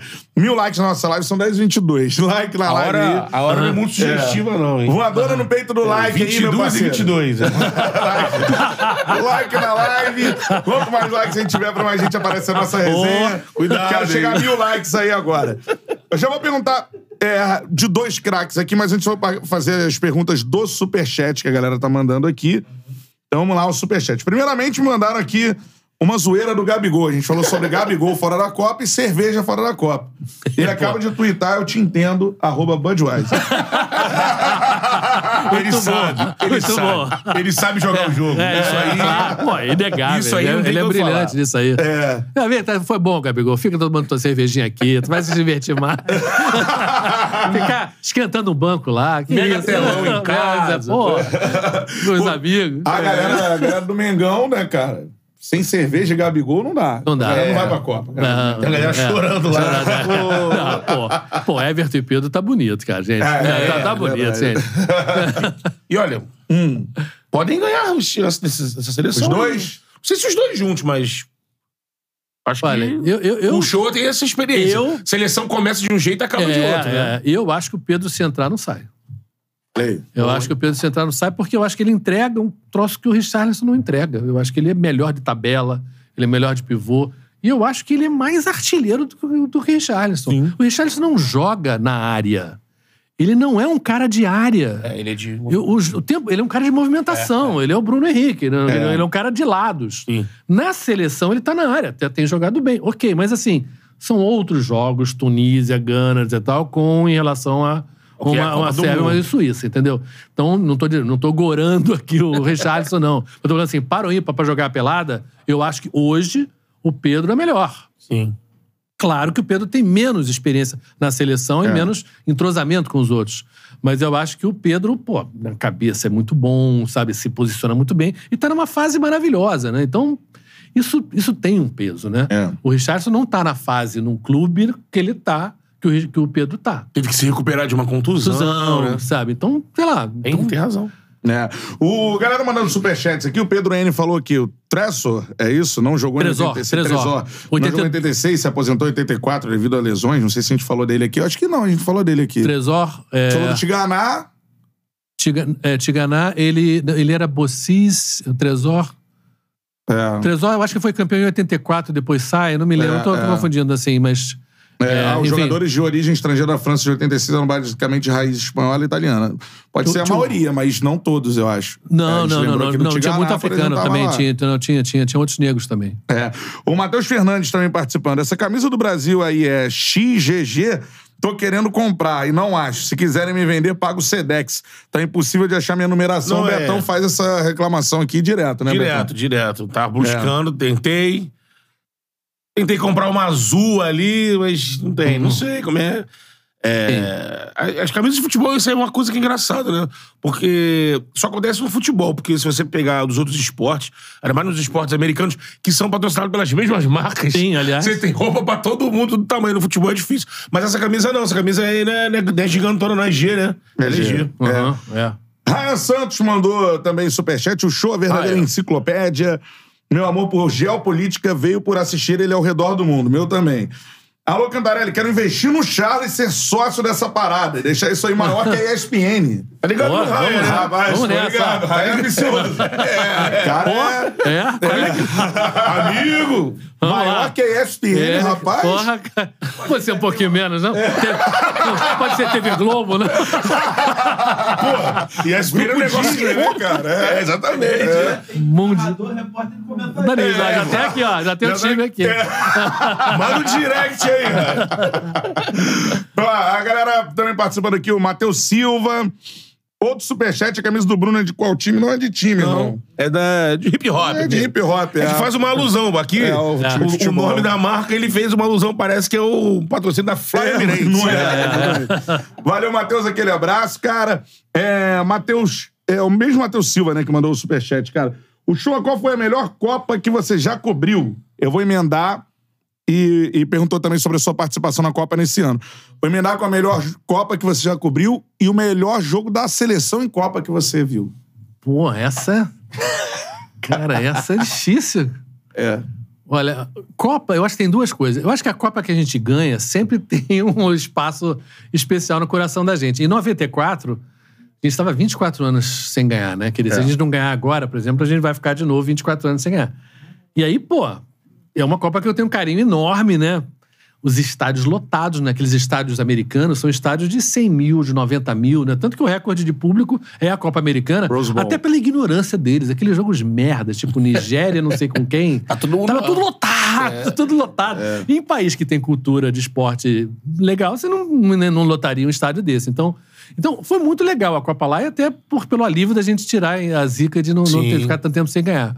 Então é uma Copa que eu tenho muito carinho em 94 por causa disso. Mas assim, as Copas na Europa, né? A Copa da França 98, mesmo da Alemanha 2006, são Copas mais gostosas, eu acho, de fazer, porque as cidades, a cultura, e você tem muito mais torcedor de tudo quanto é lugar do mundo, porque são também lugares mais fáceis de chegar e com Centrais, né? mais centrais, enfim. Então, eu gostei muito da Copa da, da, da França e da Copa da Alemanha também. Achei que foi uma puta Copa. É, muita gente falou que essa da Alemanha em 2006 é algo... E o jogo? Pô, jogo, jogo, caramba. É difícil. Melhor, o melhor, a melhor atuação da seleção brasileira. Não, o melhor jogo, o jogo que você mais curtiu ver. E, cara, ó, o show viu Cara- Zico, Romário, Ronaldo. Agora tem o Neymar, né? É. Mas nesse meio aí, Gaú, Ronaldo Gaúcho, Gaúcho. Rivaldo. Porra, cara. caramba. Pô, essa aí, cara, cara, é- essa, cara, essa eu tenho que estudar. Pô, eu vi Maradona, cara, em 86, cara. Maradona, Caraca. pô. A final, Maradona era demais. Maradona era demais. Chegou a ver a semi contra a Vi, Inglaterra? não, porque eu faz, cobri a França, quando a França é eliminada pra, pra Alemanha na semifinal, ela perde a semifinal, eu vou fazer a Argentina. Então eu fiz o finalzinho ali. E, pô, eu vi treino do. do- Você viu o gol de Lamano de Deus? Não, não, não. Esse, eu não, esse Ah, jogo eu não tá. cobri, não. Eu só, só fiz a final. o jogo da Bélgica também, que é da algo... Bélgica, que também ele joga pra ele, caramba. ele acaba com o jogo É. também. Mas eu fiz a semifinal França e Alemanha. E o outro, o outro foi Ah, Argentina e sim. Bélgica. É. E. Não, Argentina e Bélgica foi. É, foi Argentina e Bélgica. Argentina e exatamente. Bélgica. É, é, Argentina e Bélgica. É, e aí. Pô, eu me lembro de um treino do Maradona, cara, ele fazendo embaixadinha com caixa de, de máquina de fotográfica. Aquelas caixas que tem aqueles gomos todos. Sim. Ele fazendo embaixadinha com um colega lá, um, um fotógrafo argentino amigo dele.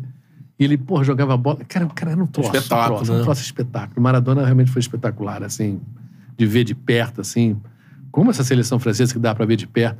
Eu fiz um jogo em 94 que foi o melhor jogo da Copa, tecnicamente, que foi Argentina e Romênia. Porra, um jogaço. Raj O destruindo. Raj destruindo, assim, mas foi um jogo maravilhoso. Romênia elimina a Argentina. Elimina a Argentina, é um jogaço. É... Sei lá, cara, porra. Cara, essa aí eu vou te dever. Eu vou, te- eu vou dar uma lida. Tem um Lembrada jogo de eu- assim. Eu de que eu gosto muito. Brasil e Holanda. Brasil Holanda é um puta Porra, de um jogo. 98, 98, é. Puta de um Esse jogo, jogo aí. É um, é um jogo maravilhoso. Nos melhores É. momentos. É. é. 2006. 2006 a gente não, Não me lembro. Não, não, não empolgou. não. Da seleção não teve nada. Eles não naquele time, né? É, 2010, 2014 não. 2014 a gente foi muito mal. É. É, realmente é. Eu acho que tem que voltar mais pra trás. Pra... É. A minha seleção dos sonhos é a de 82, gente. Não é, porque. Não é questão de geração. Pegue os VTs aí no YouTube e assista. É. Cara, e, e é, e é uma coisa muito clara, né? Cerezo, Falcão, Sócrates e Zico. Não tem nunca mais a seleção brasileira teve um meio de campo do tamanho de um desses quatro. Nunca mais. A gente só teve bons atacantes, bons zagueiros, bons meio de campos de marcação. Mas meio de campo de criação, desde 82 que a gente não tem um grande Se jogador. vence e cola, em cola a gente tem 70 e vence a Copa. Ah, eu acho, se você olhar o jogo, os 90 minutos, a seleção de 82 joga de uma maneira mais bonita que a de 70. O toque de bola de 82 é mais bonito que o de 70. Até porque você tem Leandro Júnior, Luizinho, Éder. Caras excelentes com a bola no pé. Era um timaço, assim. É um prazer. E você vai pelo mundo, as pessoas tratam a seleção de 82 do Brasil do mesmo nível que elas tratam a Holanda de 74, a Hungria de 54, que são os times maravilhosos que não ganharam Copas do Mundo, né? É, Hungria 54, Holanda 74 e, Holanda, e Brasil 82. Sobre isso, fui no show agora do Liam Gallagher, né? Sim, Vocalista sim, do sim. Oasis. Sim. E ele, no meio do show, né, que foi espetacular, ele, ele para e fala assim: é. Vocês aqui no Brasil têm, né, algo, algo do tipo. Ele dedica até a música, né? É o melhor jogador Do- que eu vi. Enfim, cara, Todos eu sou tempos. fã. Zico. Zico. Aí, ah, pessoal. Caramba. Um negócio Incrível, impressionante. impressionante, impressionante. É, e o Zico teve aqui, ele falou Que sobre o a questão inglês- da Copa. E você cobriu a Copa de 86. Sim. Você acha sobre essa parada do Zico não, infelizmente, não ter vencido uma Copa? Cara, eu acho assim, Copa do Mundo, como eu falei, precisa de muita sorte, né? E a quantidade de craques que não ganharam Copas, né? Lá, você vai pra trás, brasileiros, né? Zizinho, né? Sim. E a gente não fala, a gente, a Copa de 50, meu pai tava no Maracanã, meu pai sou do Rio, ele tava, tinha 14 anos, ele fala com um troço inacreditável. Você, imagina você, porque primeiro não era semifinal, quarta de final, semifinal, final. Era um torneio dos quatro, né? Era o que chama round robin, né? Que todo mundo joga contra todo mundo. Mas seria o equivalente a você, nas quartas de final, ganhar de 6 a 1 na semifinal você ganhar de 7 a 1 e na final você poder empatar. É, isso aí. E jogando em casa e fazendo o primeiro gol no segundo tempo. E perder? Cara, É. não existe. Não existe Maracanã nada com 200 tão horrível, tão horrível como isso. Não compara com nenhum desastre. Que o meu trauma de 82 não se compara ao que seria um trauma de 50. Mas o Zizinho não foi campeão. Né? Que, que, que era o ídolo do Foi Pelé. o Pelé melhor falou que da era o cara, Copa, né? que era assim, pô, o Zizinho era um monstro, né? Aí você pega o Puskas, você pega o Cruyff, você pega o Zico, você pega, enfim. Tanto Cristiano Ronaldo, Cristiano Messi. Ronaldo, Me- Messi. Messi, sabe? Então ganhar uma Copa. Eu não acho que. Você não carimba é, a carreira de um jogador baseado simplesmente em ganhar ou não ganhar uma Copa do Mundo. Eu acho isso uma loucura. Até porque não é um esporte individual, gente. Não é um Sim. esporte individual. Você tem que estar com tudo certo. Porque, né, o- como outro dia alguém falou, o Maradona dá aquele passe pro Burro Chaga e ah, 3 a 2 Argentina, Argentina campeã. O Messi deu, pô, deu Botou passe o ali, o Higuaín. Ali e cadê? É. Entendeu? Então, é um azar. Eu, eu torço, se o azar Brasil não ganhar, se o Brasil não ganhar, eu torço pra Argentina ganhar. Porque eu acho que o Messi merece. Né? Rima e eu acho que Sim. a carreira do Messi coro- seria coroada com uma coisa que na Argentina cobram muito dele. E eu acho que se você pensar de exemplo para um país de pessoa, o Maradona ou o Messi, eu prefiro o Messi. O Messi é uma pessoa que tem valores e teve uma carreira, teve um, deu exemplos, né? Muito melhores do que o Maradona deu. Mas eu o tô, povo- não tô discutindo bola. tô O povo discutindo- argentino, eles têm uma. tem, porque o Maradona É representava um pouco desse lado meio espertalhão, meio metido, meio marrento, que o argentino tem culturalmente, Sim. né? Então, e ao mesmo tempo tinha uma famosa Guerra das Malvinas É, que, então. sabe, então... Ah, o troco, né? É, o Da troco, não sei o que, humilhação. humilhação. Então, eles gostam do gol de mão pra Isso, caramba. a mano de sabe? Deus. Onde o gol de mão, porra, caramba, isso não é. Não, é que tem pra essa coisa elogiar. canalha. O argentino, ele- Exatamente, ele- tem um ele lado que ele aprecia isso. esse, esse lado se é- furbo, que eles chamam, né? Que é uma malandragem do mal, eu diria. E que né? traz o cara pro meio que igual a eles, assim. É, É, é é. o meio que o, o olimpiano, né? Assim, o cara É. tá lá em cima e ele se aproxima É, do o povo. Maradona tinha um lado meio, meio machãozinho, tanto que ele entra em brigas. Você vê o Messi se metendo em brigas? Não, É. sabe, não tem. Então, É. então, eu acho que pra sociedade argentina, o Messi é um exemplo melhor. De, gente, vamos, vamos fazer as coisas direito.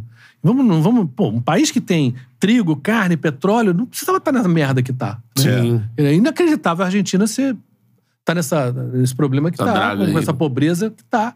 Porque é um país que não, não precisava estar passando por isso. É, com certeza. Galera, vamos terminar com mil likes aí a live, hein? Dá o like aí na live. E também pra, pra batida aqui do Superchat, o Eduardo Camparati, o que, que tu achou da, contra- da convocação do vovô olímpico, o Shoa? O Daniel já falou, né? Do, do Daniel Alves. O Ivan Molta mandou, isso, mandou aqui, cara. Aula hoje. O Shoa, quem deve ser o novo técnico da seleção? Pô, eu tenho um nome. Ih, E tem um nome que eu acho que aceitaria e seria muito bom o futebol brasileiro, que era o Ancelotti. Eu, eu- caramba, o Ancelotti, o Ancelotti, ele adora brasileiro. Fala até arranha um portuguesinho, já, pô, já, já treinou um monte de jogadores brasileiros.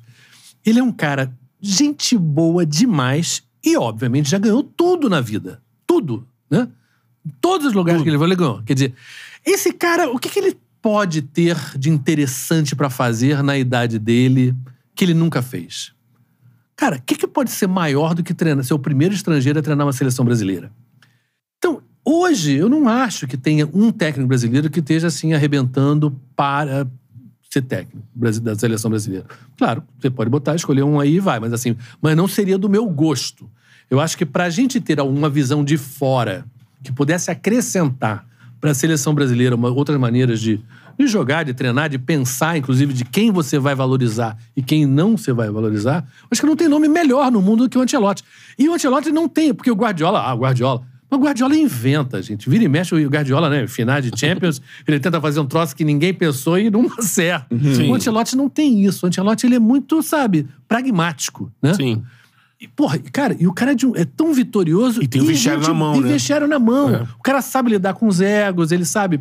Sabe, eu, eu não vejo no mundo. E eu acho. Por, por que, que eu tô sugerindo ele? Porque eu acho que ele é um cara que aceitaria. Sim. Porque, porra, cara, ganhar mais uma Champions, já ganhou não sei quantas, já ganhar mais um campeonato europeu qualquer, já ganhou todos. O que, que é novo pra ele? Técnico na seleção brasileira.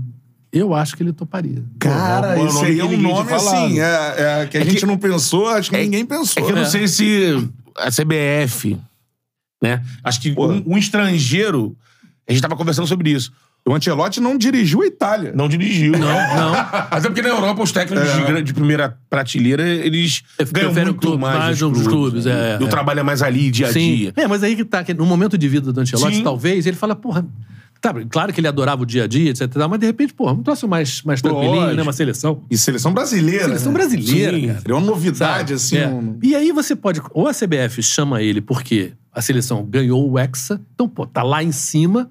Ou a seleção não ganhou o Hexa. Então ele vai ser o cara que vai dar o Hexa para o Brasil depois de 24 anos. Vai ser eu que vou ganhar. Cara, você não acha De que o Ancelotti não ia 24 topar um troço anos. desse? Eu acho que é uma cantada. É. Posso até fazer esse papel se a CBF quiser. Eu vou lá. Converso em italiano com o Ancelotti e, pô, eu convido ele pra, pra jogar. O Ancelotti, pô, Ancelotti. Italiano, italiano. Ancelotti, prego. Abbiamo bisogno di te. Prego, vieni. Ser allenatore de Brasília. Prego. aí tu puxa, puxa um barolo pra tomar. É, pô, que ele gosta. Ele gosta, uma massinha, acabou, massinha. amigo. Cara, É uma foto espetacular. Ele, Ronaldo, Kaká, Dida, eu acho. é. Ah, Os senadores do Ele fumando né? aquele É. charuto e tal. Ou então ele, ele, Vinícius Júnior e Rodrigo. Tá Coroa, agora, é, os é. dois meninos. Eu já entrevistei ele, ele na Itália, já entrevistei ele no PSG, quando ele tá no PSG, eu era correspondente em Paris. Pô, ele se dá, pô, ele adora Brasil, sabe muito de futebol brasileiro. Pô, tem um temperamento, ele é um italiano muito brasileiro. Cara, espetacular. Tá aí a ideia. Pô, é uma ideia que é, o show falou, eu não vi ninguém. Ele levantou vários nomes, é. né? E, e dos portugueses que brilharam no Brasil, porque tem isso também, né?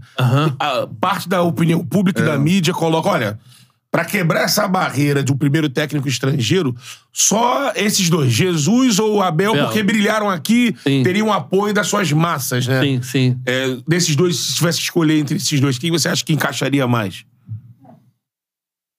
Cara, eu, eu apesar de ser flamenguista, é, eu diria que o Abel tem mais tempo de Brasil do que o Jorge Jesus teve, né?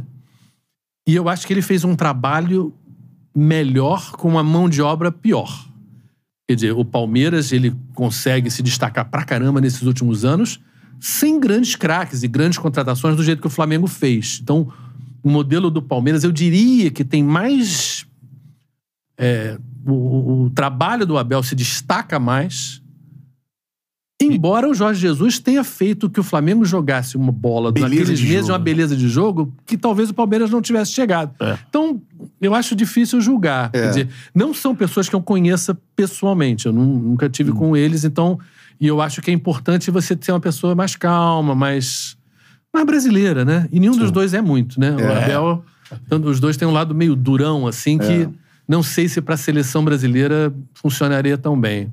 É. Perfeito. Ó, último superchat. Rodrigo Rocha. O show qual Brasil você acha que foi o melhor dos campeões em Copa? Pô, essa aí é difícil, cara. Até pro Gerson Em foi Copa? difícil. É, os campeões. Ah, do- dentro ah. dos campeões. Ah, dos campeões, Ah, não, 58. ele, ele, ele falou dos jogadores. Didi em 58, Garrincha em 62, Pelé em 70, Romário em 94, o Fenômeno em 2002. Canta, manda um abraço pra galera da Confraria dos Managers. É isso? Que isso? Galera da Confraria dos Managers. Tamo Managers. junto. Managers. Tamo junto. Aquele abraço. Olha, eu acho assim. É, comparando os craques de Os, cada Copa. é, é, os craques de cada Copa brasileiros, assim, é o Garrincha. E por uma coisa muito simples, querer. O Garrincha foi o primeiro cara a ganhar uma Copa do Mundo. Claro que sozinho não existe, mas se ele tivesse jogado para uma outra seleção, aquela outra seleção teria sido campeã. Só dois jogadores na história fizeram isso. O Garrincha em 62 e o Maradona em 86. Quer dizer, O peso do Garrincha na Copa de 62 é maior do que o Didi em 58, do que o Pelé em 70, do que o Ronaldo, Romário, enfim, do Ronaldo. Romário. Eu acho assim, embora, claro, que seja um jogador que a gente tenha muito pouca imagem, a gente não viu, mas eu queria lembrar pra vocês, gente, um cara ser chamado de alegria do povo é, foda, né? O cara tem que ser muita coisa, né? Pra você ir, minha mãe, meus pais eram flamenguistas, e iam ao Maracanã pra ver um Garrincha jogar, cara. Era uma coisa assim, sabe? Você ir pra um jogo de um outro time por causa de Aí, uma aí. pessoa. Falou do Garrincha, ela Garrincha- apareceu. É. né? O Garrincha Aqui, ó. É a sete dele aqui, ó. é, o Garrincha é demais, cara. Conseguiu, né, Paulinho? Conseguiu, né? Ela- Quis botar o Botafogo ali É, no meio do baralho. Ele falou assim: não, eu vou botar. Eu falei, mas não é Copa, Paulinho. Não, mas essa camisa aqui é do Garrincha, pô. Ainda é o clube, né, que deu mais jogadores Sim. da seleção brasileira, é o Botafogo. Em Copas, Ainda é. é. Mas Isso aí. tá usa- tá- esse saldo tá indo embora. O Jefferson, né? 14, né? Jefferson 2014, foi o último, é. Seguinte, galera, ó. Queremos lembrar que o Charla Podcast está na Copa do Mundo. Parceria espetacular. Seja bem-vindo ao nosso podcast Açaí Atacadista. Sensacional. Chega junto. E o seguinte, tem um recado pra você, ó, aqui. Cara, na Açaí todo mundo tá jogando no mesmo time, igual a gente aqui, né? E sabe qual é o time, mano? Craques da economia Açaí. E nisso aí Quem não gosta de economia? é imbatível, na moral, cara. É a melhor seleção de preços baixos, qualidade e variedade. Tá todo mundo economizando, né, mano? Nesse momento. Copa do Mundo chegando, você Isso também aí. quer fazer o churrasquinho? É. Tem carne lá pra comprar, sua bebidinha.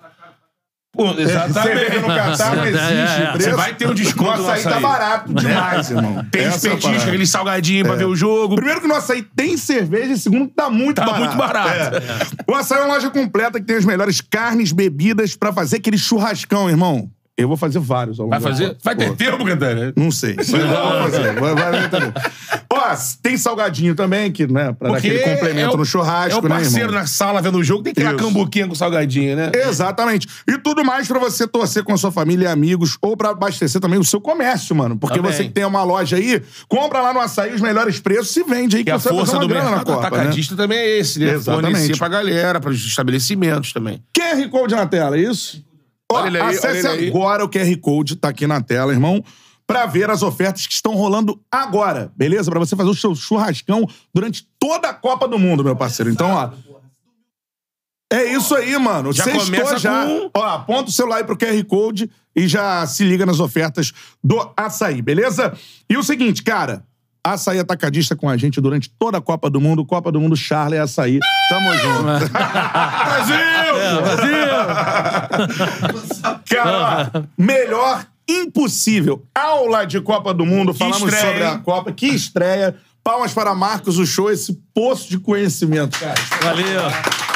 Show. Valeu, pessoal. Eu queria agradecer aqui de antemão, assim, pela sua generosidade com o canal. Pela, su- pelo, você sempre tá ali pronto pra atender. Imagina, pô, você é um cara super requisitado. Ó, a gente pegou engarrafamento pra buscar o show, vocês não têm noção, e ele ficou esperando a E ele dá gente. uma tranquilidade. Então, assim, isso É. aí não, não é. Ah, não, mas é. Não, isso aí é muita coisa. Porque a gente sabe que.